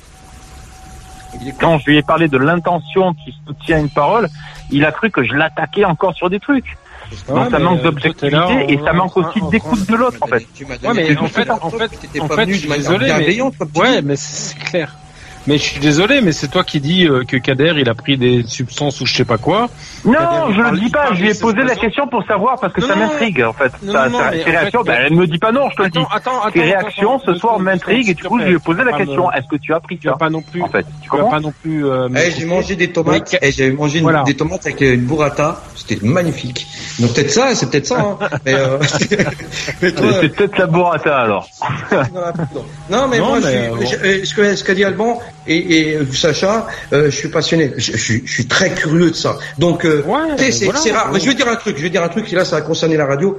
Euh, je, je serais jamais passé sur une antenne. Euh, je- on va prendre euh, un truc qui s'appelle les grandes gueules, par exemple, hein, un truc qui fait un tabac que je salue pas. Euh, je veux dire, tu passes à l'antenne, tu fais, tu, dis- tu dis que t'aimes les oiseaux, tu fais ça, on a rien foutre de ce que tu racontes en fait. Ouais, veut, bah, c'est- tout à fait, c'est- bah, voilà. tout à fait. Donc, euh, donc, euh, donc moi, j'ai l'occasion, j'ai grâce à, à Maurice Radio Libre et à l'animateur qui est encore là pour le, pour le moment, hein, malgré son âge, je rigole. C'est-à-dire que ce mec-là, quand même, dit, tiens, tu peux venir parler d'oiseaux. Donc, tu peux parler de ce que tu veux. Et il y a beaucoup de personnes, je connais des gens qui sont passionnés par les oiseaux, j'en connais quelques-uns, sont encore rares, mais, mais je- je- quand on communique ensemble, c'est, c'est, t'as l'impression de, de- d'accorder euh, les violons, t'es là, tu discutes, tu fais les mêmes références, ils t'apprennent des choses. Tiens, Alban, qui n'était pas spécialiste des oiseaux, il commence à, à s'y intéresser et il trouve que c'est intéressant. Ben, c'est pas mal, moi je trouve que c'est un beau projet, s'intéresse à ce qui nous enverrait, s'intéresser Ouais, à ce qui nous enverrait. Bon, Mais c'est pas parce que je vais, m'y c'est pas parce intéresser, que je c'est vais un le faire de manière- mais, mais en tout cas, je regarde, je regarde le truc avec euh, ce que je t'ai dit. euh, je vois qu'il y a des trucs open source dans ce qui me dans, ce qui me concerne, avec euh, des gens qui euh, mettent des petits appareils pour voir les oiseaux, tu vois, avec un micro. C'est tout con. Moi, j'a- j'adore l'idée. Tu vois, les mecs Ah ils ouais, mettent un appareil chez eux. Mais, mais, mais écoute, Et- et écoute, ça- ça écoutez écoute la prochaine fois. Eh ben, toi, t'as un Ouais, jardin. bien. Écoute la prochaine fois avec une oreille détachée les oiseaux comment ils chantent. Et si t'as l'occasion, enregistre-les et tu, confirmeras ce que je te dis. C'est-à-dire qu'ils ont un style télé. Bah si. Je, tu peux le je faire. vais pas, te, je vais pas te mentir, je vais pas faire ça. je le dis. D'accord. Je vais pas en faire tout ça. cas, mon contre- message, mon contre, message, il s'adresse, euh, ouais, aux gens. S'il y en a qui sont intéressés par les oiseaux et qui sont intéressés, qui m'ont pas pris pour un mec qui a pris des produits, je les salue bien. Je les salue bien. Euh, quant aux autres euh, qui veulent, euh, qui aiment les oiseaux mais sans plus, ben à l'occasion, quand ils verront des oiseaux qui ont rien à faire dans l'environnement où ils sont, qu'ils les amènent dans des refuges spécialisés pour ça. Et autre chose, éviter de donner du pain aux oiseaux, c'est une connerie parce que les oiseaux ils vont le manger parce que des fois ils ont rien à grailler. Hein, et puis ils sont habitués à venir voir l'humain. Ils disent les humains ils ont plein de déchets, ils foutent tout la poubelle, ils balancent tout. Tiens, il nous a balancé un morceau de pain. C'est pas bon le pain pour les oiseaux. Donc évitez de donner du pain aux oiseaux parce que ça fait gonfler leur estomac et certains en meurent. Et surtout les petits. Donc laissez ça. Les oiseaux participent à la pollinisation, participent à retirer beaucoup d'insectes, ils participent aussi à, à engraisser la nature, la terre et euh, de faire de notre milieu vivant l'humus quelque chose de, de magnifique. Donc il faut en profiter, il faut les aimer, il faut les observer, il faut, faut prendre le temps de les observer. On passe trop de temps sur les écrans. Levez un peu la tête au ciel et vous verrez des choses magnifiques. Bravo, bravo. C'est magnifique. Et Euh, justement, ben on va écouter euh, Sacha à Paris, après on se casse. ah, t'as bien aimé toi aussi Tu veux t'acheter un livre sur les oiseaux, euh, Sacha? Non, mais tu vois, moi j'y connais rien et je trouve que on a eu un- une séquence de Kader quand même euh, magnifique parce que c'est au départ c'est vrai que je me ça ça faisait un peu le tu vois le Jean-Claude Van Damme du poulailler tu vois qui part dans tous les sens et qui mais on est forcément un peu euphorique quand on parle d'un truc qu'on aime. On est forcément euh, et on sent que Kader il est passionné. On sent que ça lui tient à cœur. Et je vois pas pourquoi Christophe euh, c'est vrai essaye de de le faire redescendre un peu dans dans Non, mais attends, attends, Sacha, je, je- j'entends, j'entends ce que tu dis, mais j'ai voulu lui donner un conseil. D'ailleurs, je le donnerai en conclu, d'accord? Je le donnerai comme ça, il pourra écouter. Voilà, c'était un vrai Oui, conseil. C'est vrai que c'est Un c'est vrai conseil, voilà. qu'il faut, faut pas avoir aujourd'hui quand quelqu'un, parce que pour arriver à penser des choses euh, intéressantes ou pour créer, il faut partir un peu loin. Il faut, on est à la frontière un peu parfois avec la, la folie, en tout cas pour les autres, et et c'est c'est plus sympa d'entendre un, un discours. C'est d'autant plus intéressant que moi j'y connais rien ces histoires. Moi, le problème que j'ai avec les animaux, c'est avec les rats à Paris. Donc, si Kader, t'as des plans pour qu'on se débarrasse des rats. Alors le, le rat, euh, Sacha, c'est pas un problème. Ah bah le si, rat, euh, non, attends, attends, non, c'est au niveau de la population, c'en est un. Mais le rat par lui-même, c'est pas un problème. Le problème du rat, c'est la puce. C'est elle le problème. La puce de rat qui est le problème. Ah bon. La puce de rat. La puce de rat, c'est elle qui, c'est elle qui donne la maladie, les maladies. Ouais, mais tu vois, quand tu te balades dans Paris, autour de Châtelet, et que t'as une procession de rats qui, qui, qui, qui font la taille d'un chat, tu vois. qui font la Ouais. taille- C'est pas des petites souris qu'on voit, c'est, c'est des trucs énormes. Euh, Qu'est-ce que tu te dis quand tu vois ça, toi? Bah, c'est, c'est, c'est effrayant parce qu'il y en a de plus en plus. Et c'est. Ah oui. J'ai même vu un mec qui, qui s'est, qui s'est gaufré en, tro- en trottinette parce qu'il s'est- il a percuté un rat, en fait. Eh va, va expliquer ça à ton assureur pour qu'il te rembourse ton pantalon. Non, mais on en arrive là, si tu veux. On en arrive là. Il va, il, va- il a raison, Maurice. On va ajouter une ligne pour les dommages. Euh, collision avec un rat dans les près de Châtelet. Oh purée. Euh, pour les Non, mais, eh, rat, Sacha, euh, Sacha, ouais. le problème, ce qui est effarant, c'est pas les rats. C'est le nombre de déchets qui permet aux rats de copuler. Eh ouais.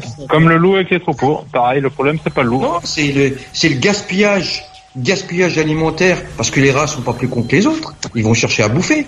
Donc les poubelles sont remplies de bouffe. Quoi de mieux pour le rat pour se développer? Mais c'est tout à fait logique.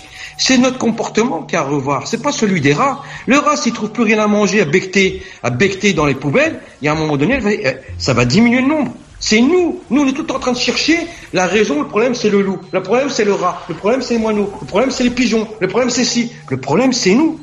Les pigeons, c'est pareil. C'est un parasite qui, qui s'est développé dans les grandes villes comme Paris. Parce que les humains font n'importe quoi, on gâche la nourriture. Et t'as pas quand même un truc pour les rats parce que les poubelles, ça va être compliqué. Les rats, t'achètes un faucon? ah ouais? Non, Ouais, tu non, vas non. chez- tu non, vas par chez contre, Kader, le, rat, le rat, il a, il a, il a des. Alors la fouine, la fouine, la belette, la fouine, la belette sont des, euh, des prédateurs du rat.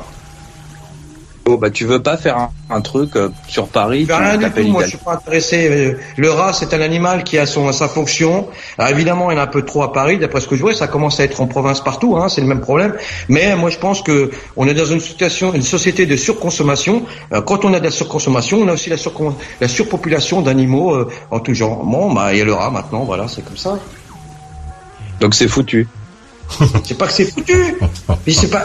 C'est que je veux dire, on a fait des normes d'air, de machin. On a mis des trucs sur les toits pour surveiller la pollution.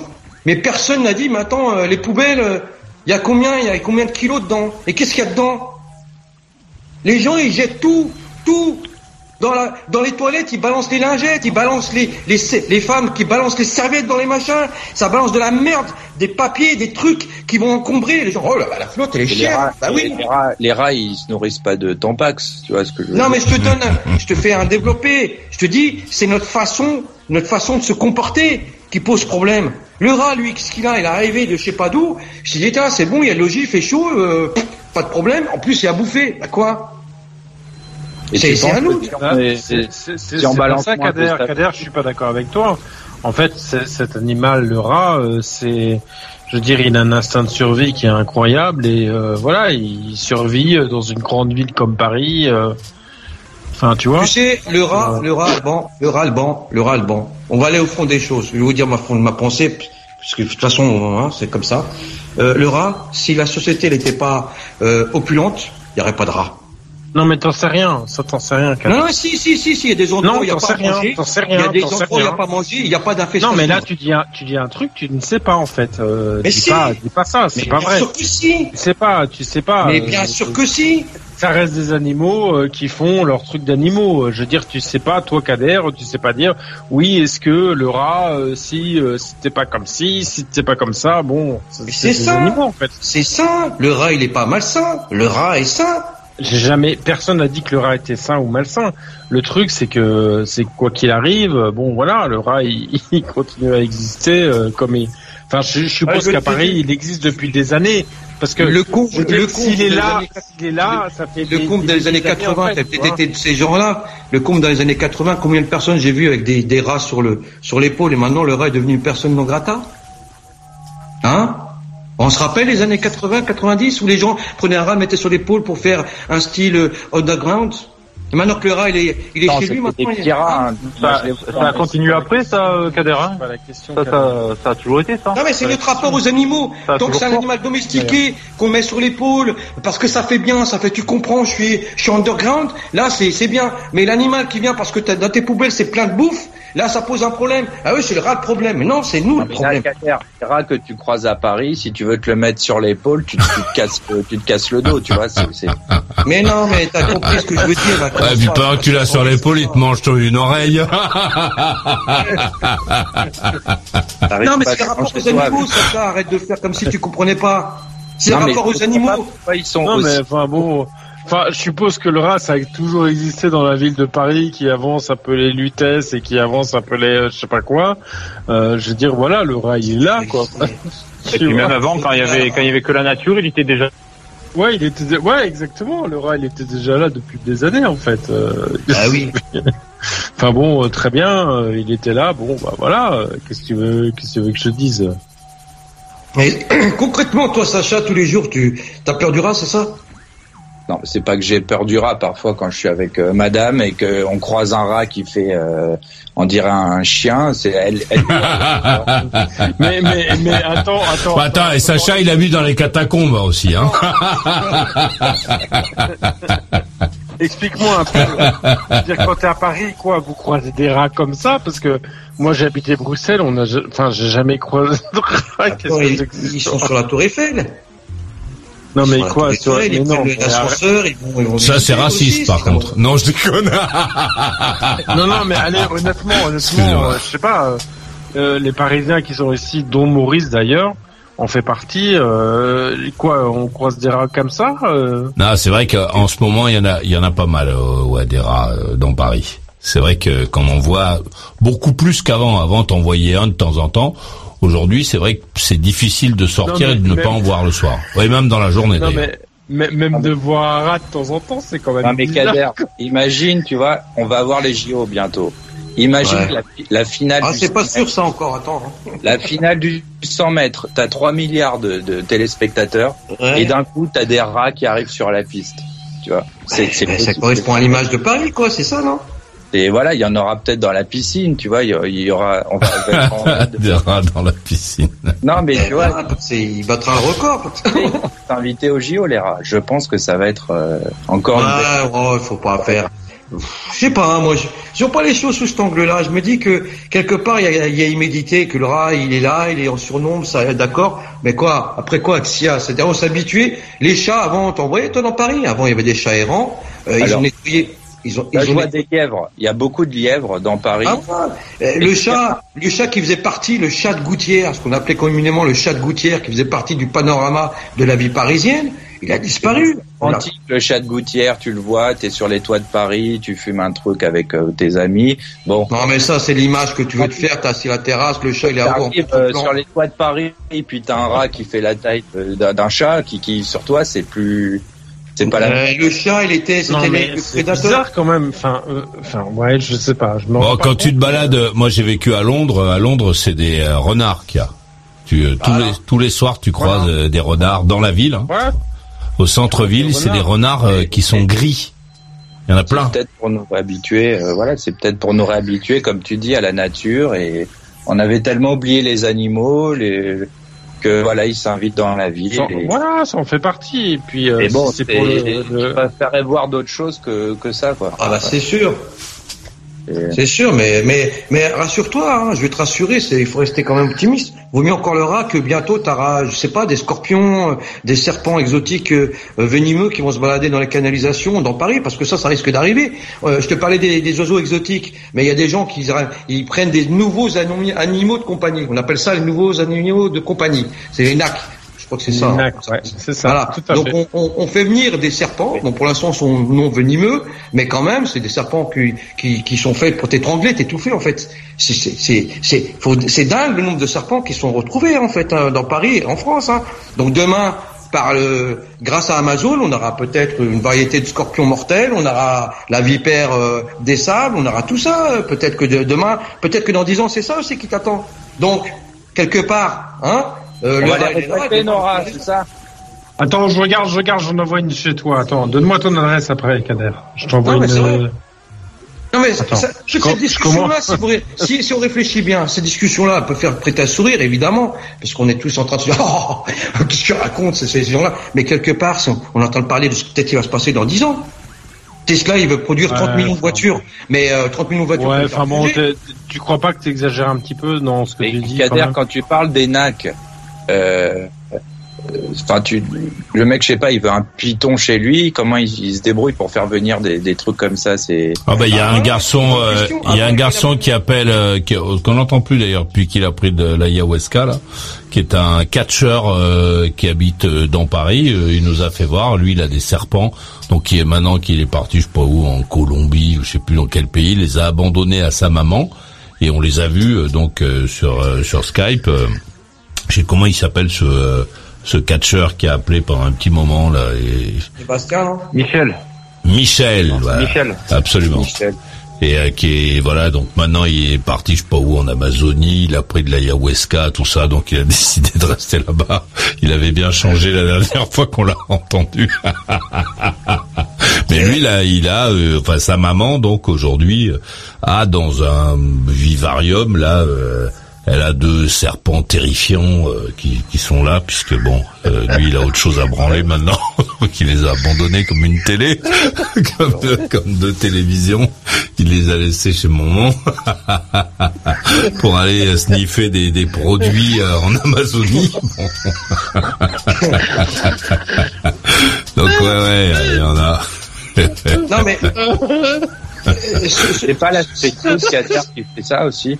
C'est Ah. pas parce C'est pas la, la street, la, la street food qui fait qu'il y a beaucoup plus de rats parce que les gens ils jettent. Oui, mais- dans la rue. bien sûr, évidemment, il y, a, il y a ça, mais plus largement, ça, on fait beaucoup de lois, mais moi, je serais d'avis à ce qu'on punisse très sévèrement les gens qui font rentrer des animaux, parce que demain, ça va être un vrai problème. Ah ben ils sont Je punis, hein, les, les rats, gens. les euh. rats, ils sont pas rentrés euh, via. euh, Non, mais je parle des nouveaux Amazon. animaux de compagnie. Tu vois Moi, on devrait interdire, moi, je pense qu'on devrait interdire la vente d'animaux exotiques dont on sait Ouais, pas comment ils si ça se trouve, si ça se trouve, les rats protègent, protègent peut-être la ville de Paris avec euh, en mangeant des trucs ou des machins. T'en sais rien. Tu Comment vois Enfin. Avec bah, Qatar, euh, aujourd'hui, tu trouves tout sur les sur internet, sur le darknet. ouais, parce que moi, par exemple, je je t'explique, sur Amazon, j'ai acheté des fourmis. Ah ouais Des trucs- N'importe quoi. Non, t'es sérieux Bah, t'as compris pourquoi, sérieux, bon. tu sais, je, peux, je peux après te les montrer si tu veux, mais j'ai acheté des acheté fourmis. des fourmis Ouais, j'ai acheté des fourmis sur Amazon. Quoi faire bah, c'était avec mon fils, on avait fait un truc avec les Bah, fais un fourmis. c'est vachement sympa. Ouais, c'est super, fourmis Il y c'est a pas de fourmis en- marrant. euh, Il y a pas de fourmis en mais bon. Belgique. Quoi Alors pourquoi est-ce qu'il y a euh, pour- pourquoi est-ce qu'il y a autant de rats dans Paris Donc une des explications, c'est les crues plus fréquentes de la Seine sont aussi à l'origine de la présence de plus en plus de rats dans les rues de Paris. Elles entraînent en effet l'inondation des caves habitat naturel du rongeur qui remontent à la surface de la ville à ces moments-là. Voilà. Ouais. Ah ouais. Voilà. Ouais, Bah, les ragondins. euh, ah, de toute façon, vous allez avoir Ouais, mais voilà. En même temps, si tu supprimes les rats, ça veut dire que tu auras peut-être plus d'autres bestioles. Peut-être que les rats aussi, ils, ils font quelque chose qui fait que t'as pas d'autres bestioles, quoi. Alors, faute d'études scientifiques, l'évolution du nombre de rats à Paris n'est pas connue, dit l'association Zoopolis sur son site, mais les rats étant des animaux territoriaux, ils régulent leur population seuls. Ouais. Voilà. Bon, bah voilà, ils sont contents. Enfin, ils font le, ils font leur truc, quoi. Je dirais les rats, ils font leur truc. Tu sais, il y a tellement de choses à dire. Hein. euh, C'est le monde. On vit une période très, pour moi, qui est une forme de, de changement. Mais c'est un truc incroyable ce qui se passe. Tu sais, T'as plein de gens tatoués, donc on sait pas encore ce que ça va donner dans 10 ans, 20 ans, 30 ans. Euh, mais faut pas comparer les. Enfin, ouais, ouais. c'est sans transition. Hein, faut pas que les gens pensent que je suis en train de faire une assimilation, les rats, les tatous, tout ça. Non. Mais ce que je veux dire, c'est qu'on a, on a un changement de, de vision des choses. Le rat, euh, le rat, moi, je, je trouve que moi, il, pour l'instant, tant qu'il, qu'il s'attaque pas à l'homme, qu'il ne devient pas prédateur de l'homme. Euh, Enfin, c'est pas, ça a pas l'air d'être Mais le cas, rat, il a je toujours, c'est c'est pas, c'est pas nouveau, Kader. Le rat a toujours eu mauvaise presse, en fait. Mais oui, il a toujours une mauvaise presse. Toujours. Mais bon, C'est des c'est- villes en c'est pas Inde. nouveau. Le rat dans les villes, c'est une catastrophe. Le rat ici dans les champs, moi j'en ai dans le toit qui cavale, il y a aucun souci, tu Il y vois. a des C'est rats- dans les il y a villes, des c'est rats- une Il y a des catastrophe. rats dans une ville en Inde où, où, où, en- où ils sont vénérés, où les rats ils vivent avec les habitants. Moi, moi, moi, ce que je crains Après, à Paris, ce qu'ils veulent, mais bon. Ce que je crains pour Paris, c'est qu'en plus des rats, demain, on, on- les nouveaux animaux, animaux de compagnie, c'est qu'on ait des singes. Et là, ça va être une autre histoire. Non, non, parce que les, justement, s'il y a des rats, ils vont les bouffer. Les, les, les rats vont bouffer les singes ou je sais pas quoi. Mais tu rigoles ou quoi Mais qu'est-ce que tu racontes Un singe Ah, magot Qu'est-ce que je raconte euh, Je veux dire, Un s'il y a des singe rats, magot, Enfin, défonces je veux dire, en même temps, ça, ça, ça fait partie de la vie. Enfin, en même mais- euh, Ce que je veux dire, rats c'est dans qu'on est en Paris, train de vivre dans la béatitude. On est dans une forme de partie de la béatitude. vie de la ville. Enfin, tu vois, on je est veux dans dire, une forme de euh, béatitude. Ouais, mais le niveau de rat est quand même euh, révélateur du taux de salubrité de la ville. Tu vois, il y a ça aussi. Et ça, on le sait depuis le Moyen tu Âge. crois, tu crois, t'es sûr de ça? T'es sûr de ça?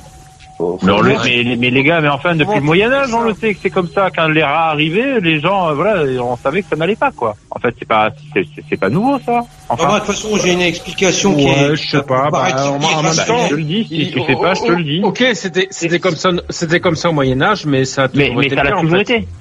Ça Ça l'a toujours été, c'est encore comme ça de nos euh, jours, quoi, et, vous le voyez très bien, que s'il y a beaucoup de rats, pourquoi euh, Vous l'avez dit direct, c'est parce qu'il y a beaucoup de voilà, voilà, il y a- quand il y a une crue, bah les rats ils sortent un peu plus parce que il y a un peu plus, il y a un peu d'eau. euh, bon, Non mais là, là c'est parce qu'il y a des poubelles là. Là c'est les poubelles en fait qui font qu'ils prolifèrent.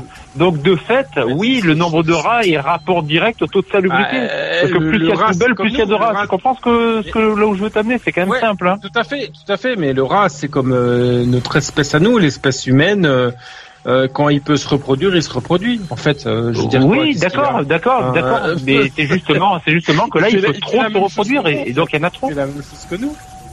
Oui, mais, mais, je, mais je suis pas en train de dire que c'est incroyable qu'ils se reproduisent. Je dis juste que vu le nombre qu'il y en a, ça en dit long sur l'état de salubrité de la ville. Alors, qu'est-ce que les, quelle est l'odeur que les rats détestent en fait. Si, si. Alors, les, les rongeurs détestent les senteurs trop fortes comme l'oignon, la menthe, l'ail, la citronnelle, l'eucalyptus, mais aussi l'ammoniac. Voilà, toutes ces odeurs agiront comme des répulsifs contre les rats. Donc, si vous avez peur d'en avoir, faut la, faut laver. Voilà. Faut pas pisser dans la rue, en fait. Ouais. Oh, les rats, je crois pas qu'ils soient intéressés par la pisse, mais euh, ils aiment le grain, d'après ce que, ce que j'ai lu. Ouais, je suis immunisé, moi, tellement je bouffe de l'ail et de l'oignon. Quand je dors, euh, les rats, ils se disent, bon, non, on n'y va pas. Rien que le bruit de mon ronflement, ça doit déjà les effrayer. Ils doivent se dire, c'est un patou qui dort. C'est- quand même fou, c'est quand même fou l'histoire des rats qui nous racontent à Paris. Je veux dire, moi, ça me, enfin, ça me, ça me perturbe, quoi. Quand tu vois, tu dis qu'il y a des rats qui sont aussi gros qu'un chat, euh, qui arrivent, euh, tu vois, tranquillou, euh, ça me paraît, euh, ça me paraît quand même assez hallucinant, quoi. Ouais. Alors, les spécialistes estiment qu'environ 6 millions de rats se trouveraient sous la surface de Paris, soit 1,75 rats par habitant. Tu vois, on a chacun deux rats, euh, Sacha. On a Merci, chacun, on en a deux. Merci. Bien dormir. Ça remonte la population française, ça. Ouais, c'est pas mal. C'est quoi le problème avec les singes Voilà, je sais Le pas. problème avec les singes Ouais. Mais les singes, vaut mieux même pas qu'il y en ait à Paris parce que laisse tomber, ça va être un massacre. Mais euh, genre un, Ouais. un- un chimpanzé pour aller faire tes courses, ça peut être sympa. Ouais, Ouais, et, après, et après, on peut faire des combats entre les rats et les singes. Ouais, on peut faire ouais. Paris, non Non, mais là, ça commence à faire n'importe quoi. Là, c'est une discussion qui commence à dire n'importe quoi. Oui, bon, c'est bon, ouais, ça va. Le chimpanzé, c'est un animal excessivement dangereux, hein, qui peut tuer un homme juste à un coup. hein, il peut le tuer.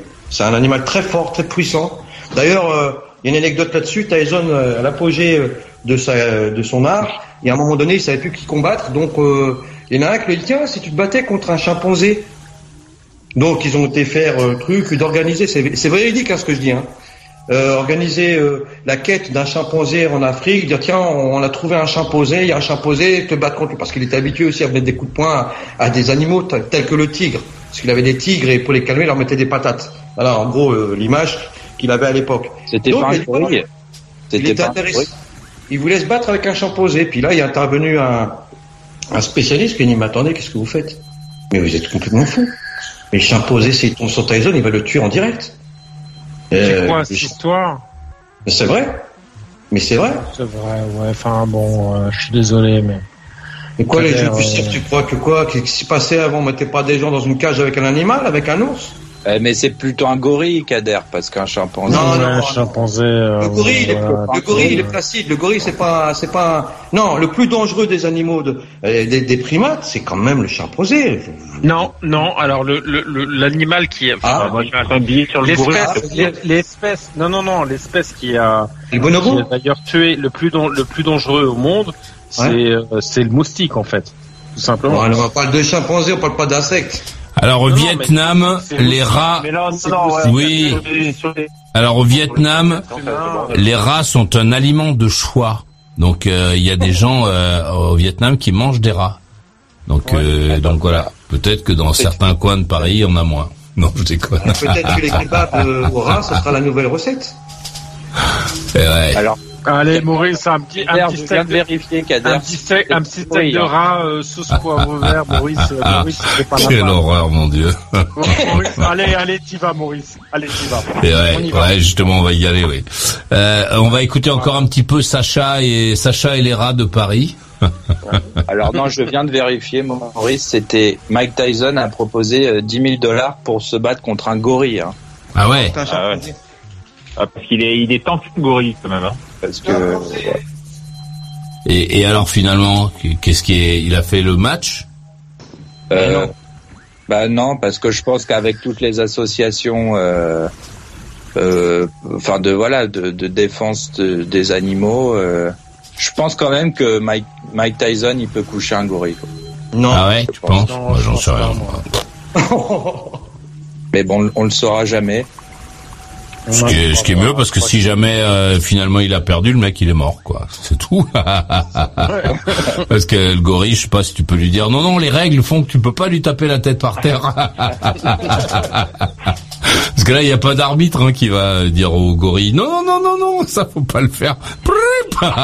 T'imagines même même comment tu fais enfin tu montes le, le, gorille sur le ring et comment tu fais pour le Oh, c'est bizarre quand même enfin c'est même bizarre en fait comme idée. Je trouve ça quand même assez alors le gorille est un animal très puissant 6 à 15 fois plus que l'homme mais aussi Ah. très rapide. À la course ils peuvent atteindre les 40 km heure. Bon. Ah ouais. donc je sais pas euh, si il a été proté il a été sauvé donc par les associations Mike Tyson. Ouais, c'est plutôt ça en fait. Ouais, c'est honteux quand même parce que c'est n'importe quoi en fait Euh, une expérience menée en 1924 a montré qu'un gorille adulte peut tirer près de 450 kilos, alors qu'un homme normal peut tirer un maximum de... ouais, c'est un tracteur, c'est un tracteur. En fait. Un gorille, mais il a, il a refusé de se battre contre Jérôme Banner quand même, hein, alors qu'il voulait En fait- se battre contre un gorille, quoi. Tête de gorille, il C'est il qui- ta bagnole, il la met sur une autre place de parking, quoi. Tu vois il la lève comme ça. Bah oui, le gorille, oui, il retourne la bagnole pour regarder si- dès que c'était pas dessous. il, la, il la met sous le toit, sur le toit. Mais c'est c'est qui euh, Jérôme Le Banner C'est un. Ah, Jérôme Le Banner, c'est un grand, grand, grand champion. Ah bon euh, boxe, euh, euh, au, au, au K1 ouais, notamment, ouais, c'est un grand champion français et il a terminé sa carrière, euh, euh, bon, chaque fois il revient, au- en, en, en MMA.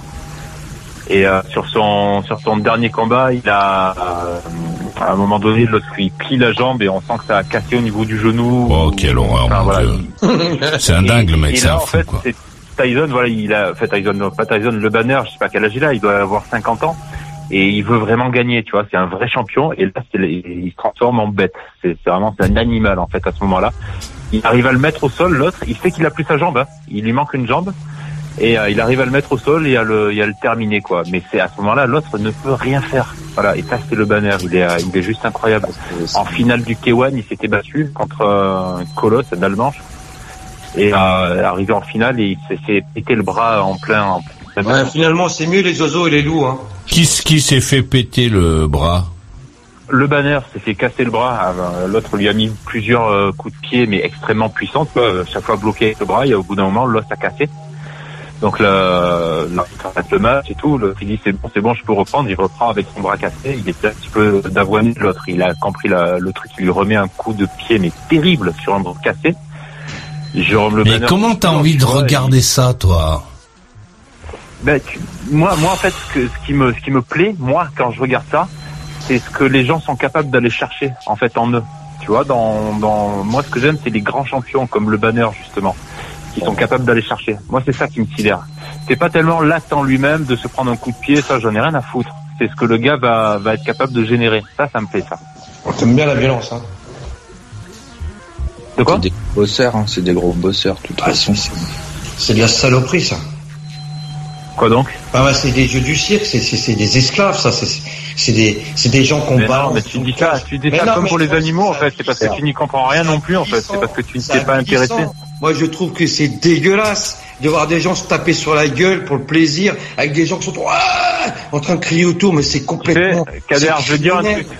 Kader, je vais te dire un truc. Ce soir, j'aurais pu dire que les fleurs sont belles. Tu me aurais dit, mais n'importe quoi, mais non, elles sont pas belles. Non, Quoique, si, si, Vas-y, si, et je comprends. C'est normal que tu sois comme ça avec moi. Elle est naturelle, ta réaction. Tout à fait Ouais, naturelle. pourquoi? Ah, je peux pas en Bah, dire. elle est naturelle parce que tout ce que je t'ai dit, il n'y a pas un moment où je te dis, moi je suis pour les arbres, je suis pour qu'un mec se fasse dégommer la tête. Toi tu viens. Ah, mais moi non tu plus, mais moi non plus, parce que tu n'écoutes pas ce que je dis, parce que, parce que tu mecs es, dans parce que tu es dans la peur et que tu as une réaction de défense, en fait, qui est terrible, en fait, Kader. Et si tu avais écouté ce que j'ai dit, j'ai, dit, ça, ça me donne la nausée, ça me donne envie de vomir. Voilà. Et si tu avais écouté, mais en fait, tu fais comme tout à l'heure, c'est-à-dire que tu que tu écoutes Monsieur Kader qui fait ses grands discours, tu vois, et tu n'écoutes absolument pas les autres. Mais, mais faire ça à quelqu'un, c'est, c'est un acte de défense. Mais quand tu fais ça pour, pour passer à la télévision, pour dire je suis le meilleur du monde, t'as fracassé des crânes, t'as pété des articulations, quelle, quelle dignité t'as en, tant qu'être- en tant qu'être humain? Qu'est-ce que ça signifie? Que t'as ça fini ton show T'as fini ton show là C'est pas un show, mais en même temps. Ah si, si, sans déconner, c'est un show quoi. J'attends les Tom Tom Girls moi après là. C'est pas l'esclavage moderne. Non, non, mais c'est- En fait, tu t'es pris pour un prédicateur quoi. C'est- Tu, tu, prêches quoi, c'est ça Ouais, mais. Euh, tu, tu te Tu vas regarder un transcendes quand t'es comme ça, Kader. Attends, tu vas regarder un sport, tu vas regarder un sport, ok. euh, Mais là, c'est bon, pareil, là, hein. là, tu parles, d'un- tu parles d'un sport qui où justement on se casse les trucs, les les membres et tout. Bon, euh, tu peux regarder un sport comme le judo ou quoi, et c'est un sport de combat.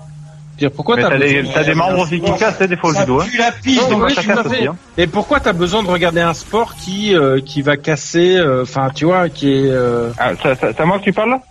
Oui, tout à fait. Alors déjà, le premier truc, c'est que je, je regarde les sports que je veux déjà.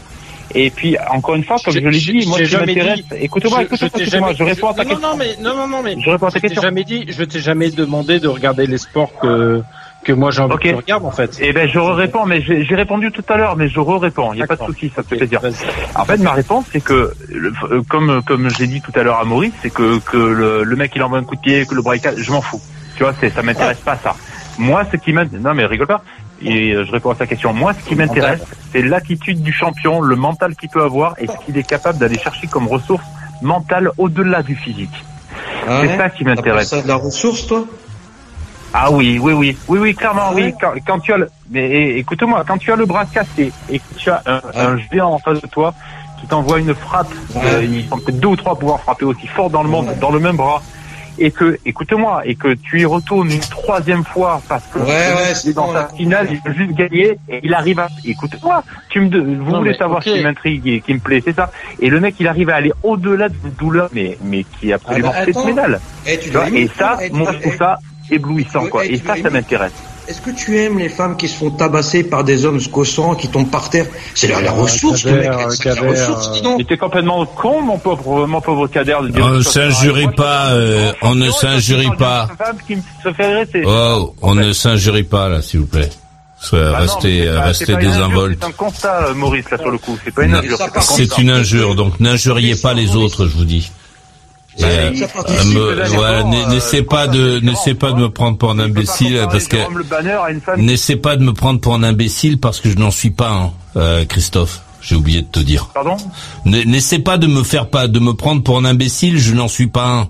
Je te dis. Ah, mais ça, je le sais que tu n'en es Voilà, pas. donc Ça, euh, ne, ça, me dis pas que je sais pas quoi. N'injurie pas. Je te dis, n'injurie pas les autres. Voilà. Bon, euh, Sacha, tu t'es fait arracher la main, alors ça fait comment ça? Ouais. Non, mais je pense que non, il y a un truc qui est vrai dans peut-être dans ce que dit Kader, c'est que on est passé de la boxe. Après, il y a eu les les K1, tout ça. Maintenant, il y a le MMA, et c'est vrai qu'il y a peut-être une dérive vers des trucs de plus en plus euh, agressifs, euh, jusqu'à ce qu'il y ait des morts. Peut-être, ça va ça va être euh, une norme. Là, je vois qu'il y a un sport, enfin un sport entre guillemets qui qui cartonne, c'est les les, les les les gifles, les grosses baffes. Ah, oui, atroce, horrible, horrible. Ça, ça, je trouve ça complètement con, mais je mets, je vais pas mettre ça sur le même plan que les arts martiaux ou que la boxe. Voilà, les euh, Evander Holyfield, tu vois, tu vois des, des, des boxeurs comme ça. Bon, c'est c'est de l'art, c'est pas du, c'est pas des types qui se cassent les os, qui font des trucs. C'est c'est vraiment un art.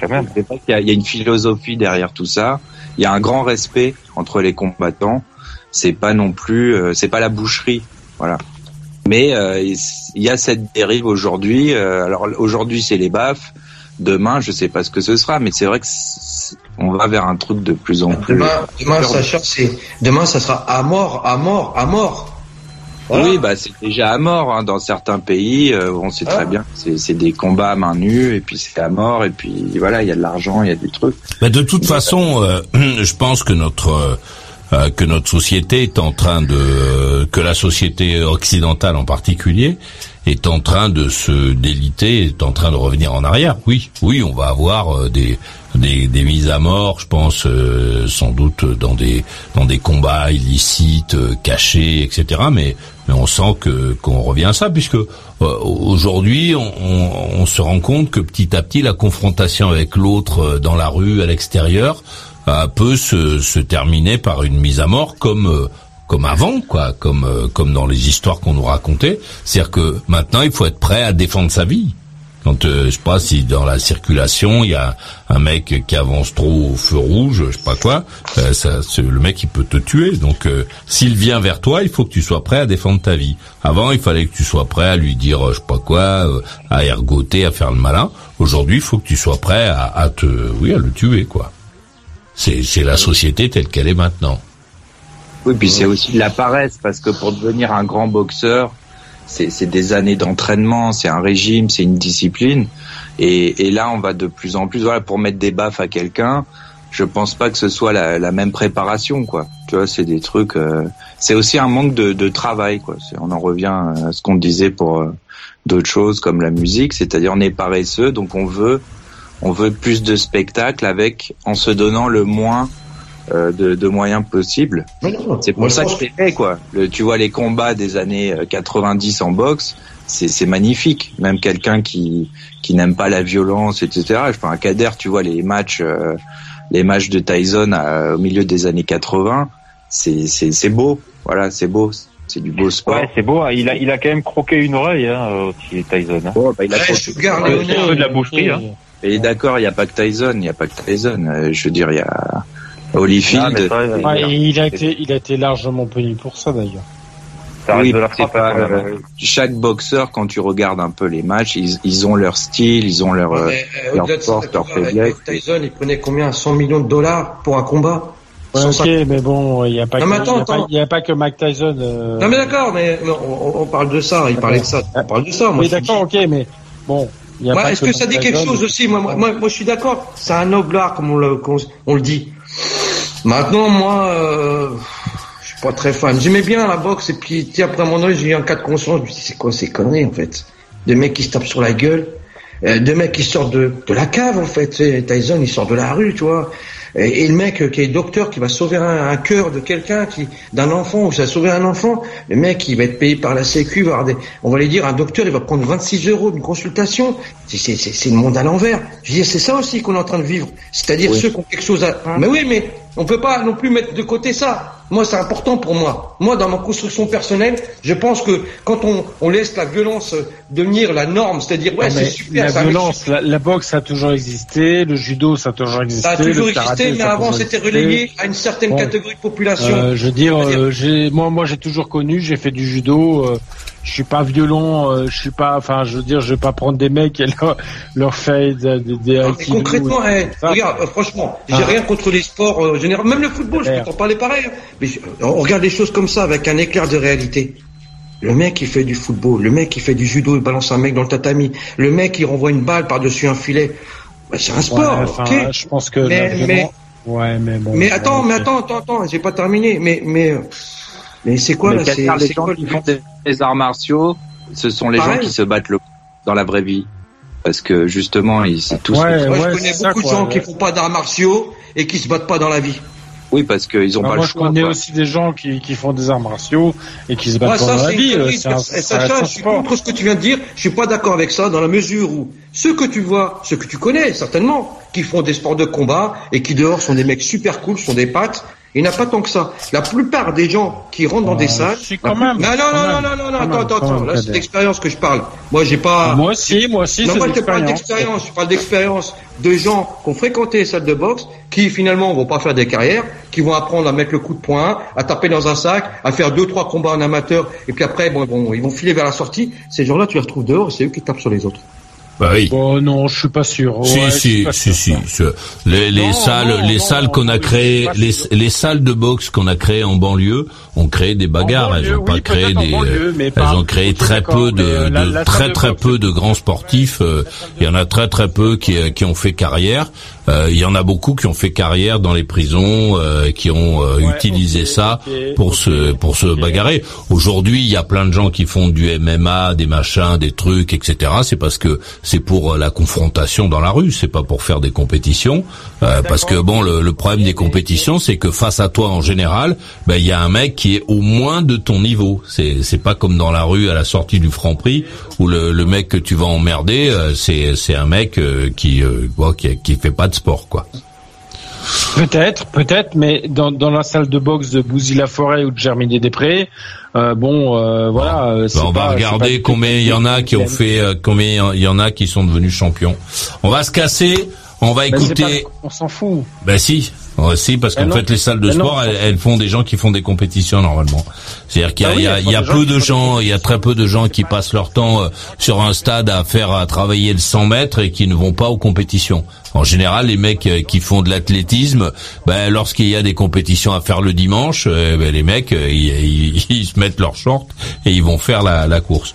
Le, le problème des salles de boxe, des salles de MMA, des salles de je sais pas quoi, de, de tout, de kickboxing, c'est que euh, une grande partie des licenciés sont des gens qui ne font pas de compétition.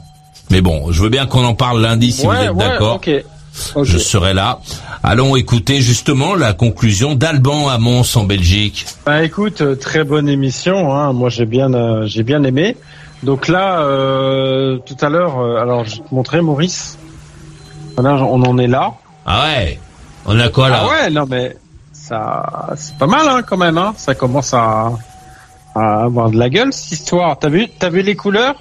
Ouais, c'est beau, hein, rouge et noir. Bravo. Ouais, T'aimes bien, t'aimes bien les couleurs? Eh C'est ouais. un petit clin d'œil quand même. Hein. Merci. Ça c'est sympa Ouais. ça. Ouais, c'est un petit clin d'œil. Donc euh, voilà, donc on va on va continuer l'histoire. Euh, on va peut-être pas ce soir parce que là, à mon avis, euh, bon, le, le, le trait du, du fer à souder euh, va pas se va pas être très forcément très droit. Hein on, on va pas se mentir. Euh, donc voilà. euh, bon, écoute. Je fais mes, mes petites histoires. Euh, J'ai bien adoré cette émission de ce soir. C'était très chouette avec Kader, avec Christophe, avec tout le monde. Donc c'était vraiment très sympa. Et j'espère que tu sais ce que je vais te demander quand même. Pas. Non, mais tu vas me dire. Euh, écoute, une petite une petite voix féminine qui va nous emmener dans la nuit. Et non, non, mais tu, à chaque fois que tu rigoles, tu mets une grosse guitare là. Moi, ça me ça me bloque quoi. C'est scandaleux cette histoire. Et il faut que t'arrêtes. Il faut que t'arrêtes ça, Maurice. Il faut que tu mettes une petite voix féminine qui euh, qui nous plonge dans la nuit pour nous endormir. euh, comme il faut quoi. Et ouais. Non? Ouais. Bon, allez. Salut, hein. Bonne nuit et rock'n'roll. Ah, Et Cameron, gros et bon week-end à toi. Merci d'être venu. La conclusion de Christophe à Montlot. Ah ouais, ben, qu'est- mais j'aime bien cette émission, tu vois, pour ça. Euh, juste euh, en passant, Alban, je trouve vachement chouette que tu euh, transmettes euh, ton savoir à ton fils. Ça, c'est drôlement chouette. Euh, mais voilà, sinon cette émission, tu vois, j'ai j'ai appelé tout à l'heure, j'avais passé une bonne journée, pas euh, rien de particulier à dire. Je commence à raconter une histoire, je passe pars sur le renard et finalement, ça a été une émission euh, animalière euh, ce soir. On a eu du renard, on a eu du loup, on a eu des poules, on a eu du faucon, on a eu du rat. Euh, puis j'en oublie encore plein d'autres, je pense. Donc ouais, c'est vrai que c'est assez euh, assez assez étonnant, c'est-à-dire que voilà, quand quand on appelle puis quand on écoute, on sait jamais comment ça va partir quoi. On sait jamais comment ça va partir, pourquoi ça va partir sur euh, sur, sur telle chose. Voilà, euh, Kader, je pense qu'il y a pas mal de choses. euh, si tu réussis à écouter le podcast en, enlevant tout l'émotionnel qui est en toi, euh, je pense que tu comprendras beaucoup plus de choses que que, que, que je t'ai dit en fait, hein, notamment au niveau de l'intention. Tu verras que c'était justement mon intention était bonne à ton égard. Euh, voilà, il faut que tu enlèves l'émotionnel. En fait, c'est très simple. Eh, ne relance pas, ne relance pas. Vas-y. Non, d'accord, je relance pas. Je, je relance pas. Alors du coup, je termine juste avec le truc. euh, C'est un petit clin d'œil aussi à l'échec parce que c'est de la télépathie. Euh, ce que je te conseille également de, de, de capter en fait, parce qu'il faut bien comprendre qu'on ne fait pas partie du, du même règne avec les animaux. Nous, on est dans le règne humain et eux, ils sont dans le règne animal. Il y a autant de différences qu'entre le règne animal et végétal, et végétal et minéral, etc. D'accord. Euh, donc, mais il y a quand même un autre moyen que le, que le langage euh, sonore euh, et qui utilise les fréquences pour communiquer, et ça se joue au niveau de la télépathie. Et l'intention, c'est ça. Dans le film Princess Bride, il y a une princesse qui a un laquais, on va dire, un homme à tout faire, et, euh, et à chaque fois que- qu'elle lui demande un service, il lui dit comme vous voudrez. Et en fait, la façon qu'il a de lui dire, il lui dit je vous aime. Et à un moment donné, elle le capte, parce qu'en fait, certes, les mots qu'il prononce c'est comme vous voudrez, mais l'intention c'est c'était autre chose en fait. Voilà. Et ce que je suggère à Kader et à tous ceux qui ont envie de vivre cette expérience, c'est pas que avec des animaux, c'est d'aller chercher ça, justement, l'intention qui se tend. Donc pour ça, il faut être présent. Le mieux, c'est de regarder euh, ceux avec quoi on souhaite communiquer, dans les yeux ou entre les yeux, essayer de capter le regard. Tu as des corbeaux qui viennent, c'est peut-être pas pour rien, ce sont les messagers, les corbeaux, Abdel, euh, Abdel, pardon, excuse-moi, Kader. Et donc euh, bien capter, essayer de capter le regard ou entre les deux yeux, et à ce moment-là, ne plus penser à rien, ne pas essayer d'analyser, ne pas réfléchir, ne pas penser, juste ressentir. Voilà. Et là, c'est le début de- d'aller capter des, des petits liens télépathiques, et ça, c'est toujours euh, très sympathique à faire. Je vous souhaite une très bonne soirée à tous, et que vive le cirque. Oh, Kenral, et bon week-end à toi. Merci euh, d'être venu et méfie-toi du renard. Donc, la conclusion À de... lui de se méfier. Eh oui. La conclusion de Kader à 3. Ouais, merci euh, Maurice. Merci à- aux participants qui ont daigné venir, qui sont venus à l'antenne. Merci à tous ceux qui écoutent. euh, je les salue bien. Et je terminerai là-dessus, euh, sur une circonstance et des circonstances. Maître Corbeau sur un arbre perché tenait en son bec un fromage. Maître Renard, pas l'odeur alléchée, Lui teinte à peu près ce langage. Eh, Et bonjour. bonjour monsieur du le Corbeau. corbeau. Que vous êtes joli, que vous me semblez Semblez beau. beau. Sans mentir, si votre ramage se rapporte à votre plumage, vous êtes le phénix des hôtes de ces bois. À ces mots, le corbeau ne se sent pas de joie. Et pour montrer sa belle voix, il ouvre un large bec, laisse tomber sa proie. Le renard s'en saisit et dit Mon bon monsieur, apprenez que tout flatteur vit aux dépens de celui qui l'écoute. Cette leçon vaut bien un fromage, sans doute. Le corbeau honteux et confus jura, mais un peu tard, Qu'on ne les reprendrait plus. À bientôt. Pas mal. Week-end. Ah, Kenral et bonne nuit à toi. Merci euh, d'être venu. Et la conclusion de Sacha à Paris. Oui, bah c'était encore une fois une, une grande émission. Et euh, et j'ai appris beaucoup de choses. Et je j'ai une petite blague pour Kader. C'est pourquoi la poule a mal aux fesses? Ah, je sais pas. Parce qu'elle est passée du coq à l'âne. Ok. Ah, Kenral et bonne nuit à toi. Merci euh, d'être venu. J'adore cette émission. J'étais euh, très content de passer cette semaine avec toi. Je te remercie toutes celles et ceux qui dépensent du pognon dans la boutique. On a besoin de ton pognon, de ton fric. Donc va acheter des mugs et des je sais pas quoi. Fais des dons euh, parce que cet argent, on le garde pas pour nous. On le donne tout de suite à quelqu'un, à un organisme. Je te laisse avec une euh, musiquette euh, qui devrait te permettre à réfléchir à la suite de tes propres événements. Mon week-end. Lundi soir, 21h pile, je serai là. Et toi? Alors, t'en veux encore? Retrouve toutes les émissions en intégralité dans la boutique. Maurice, c'est ton meilleur ami. Il te parlera encore quand plus personne ne s'intéressera à toi. Maurice Radio Libre, la radio qui écoute et transmet l'histoire des gens.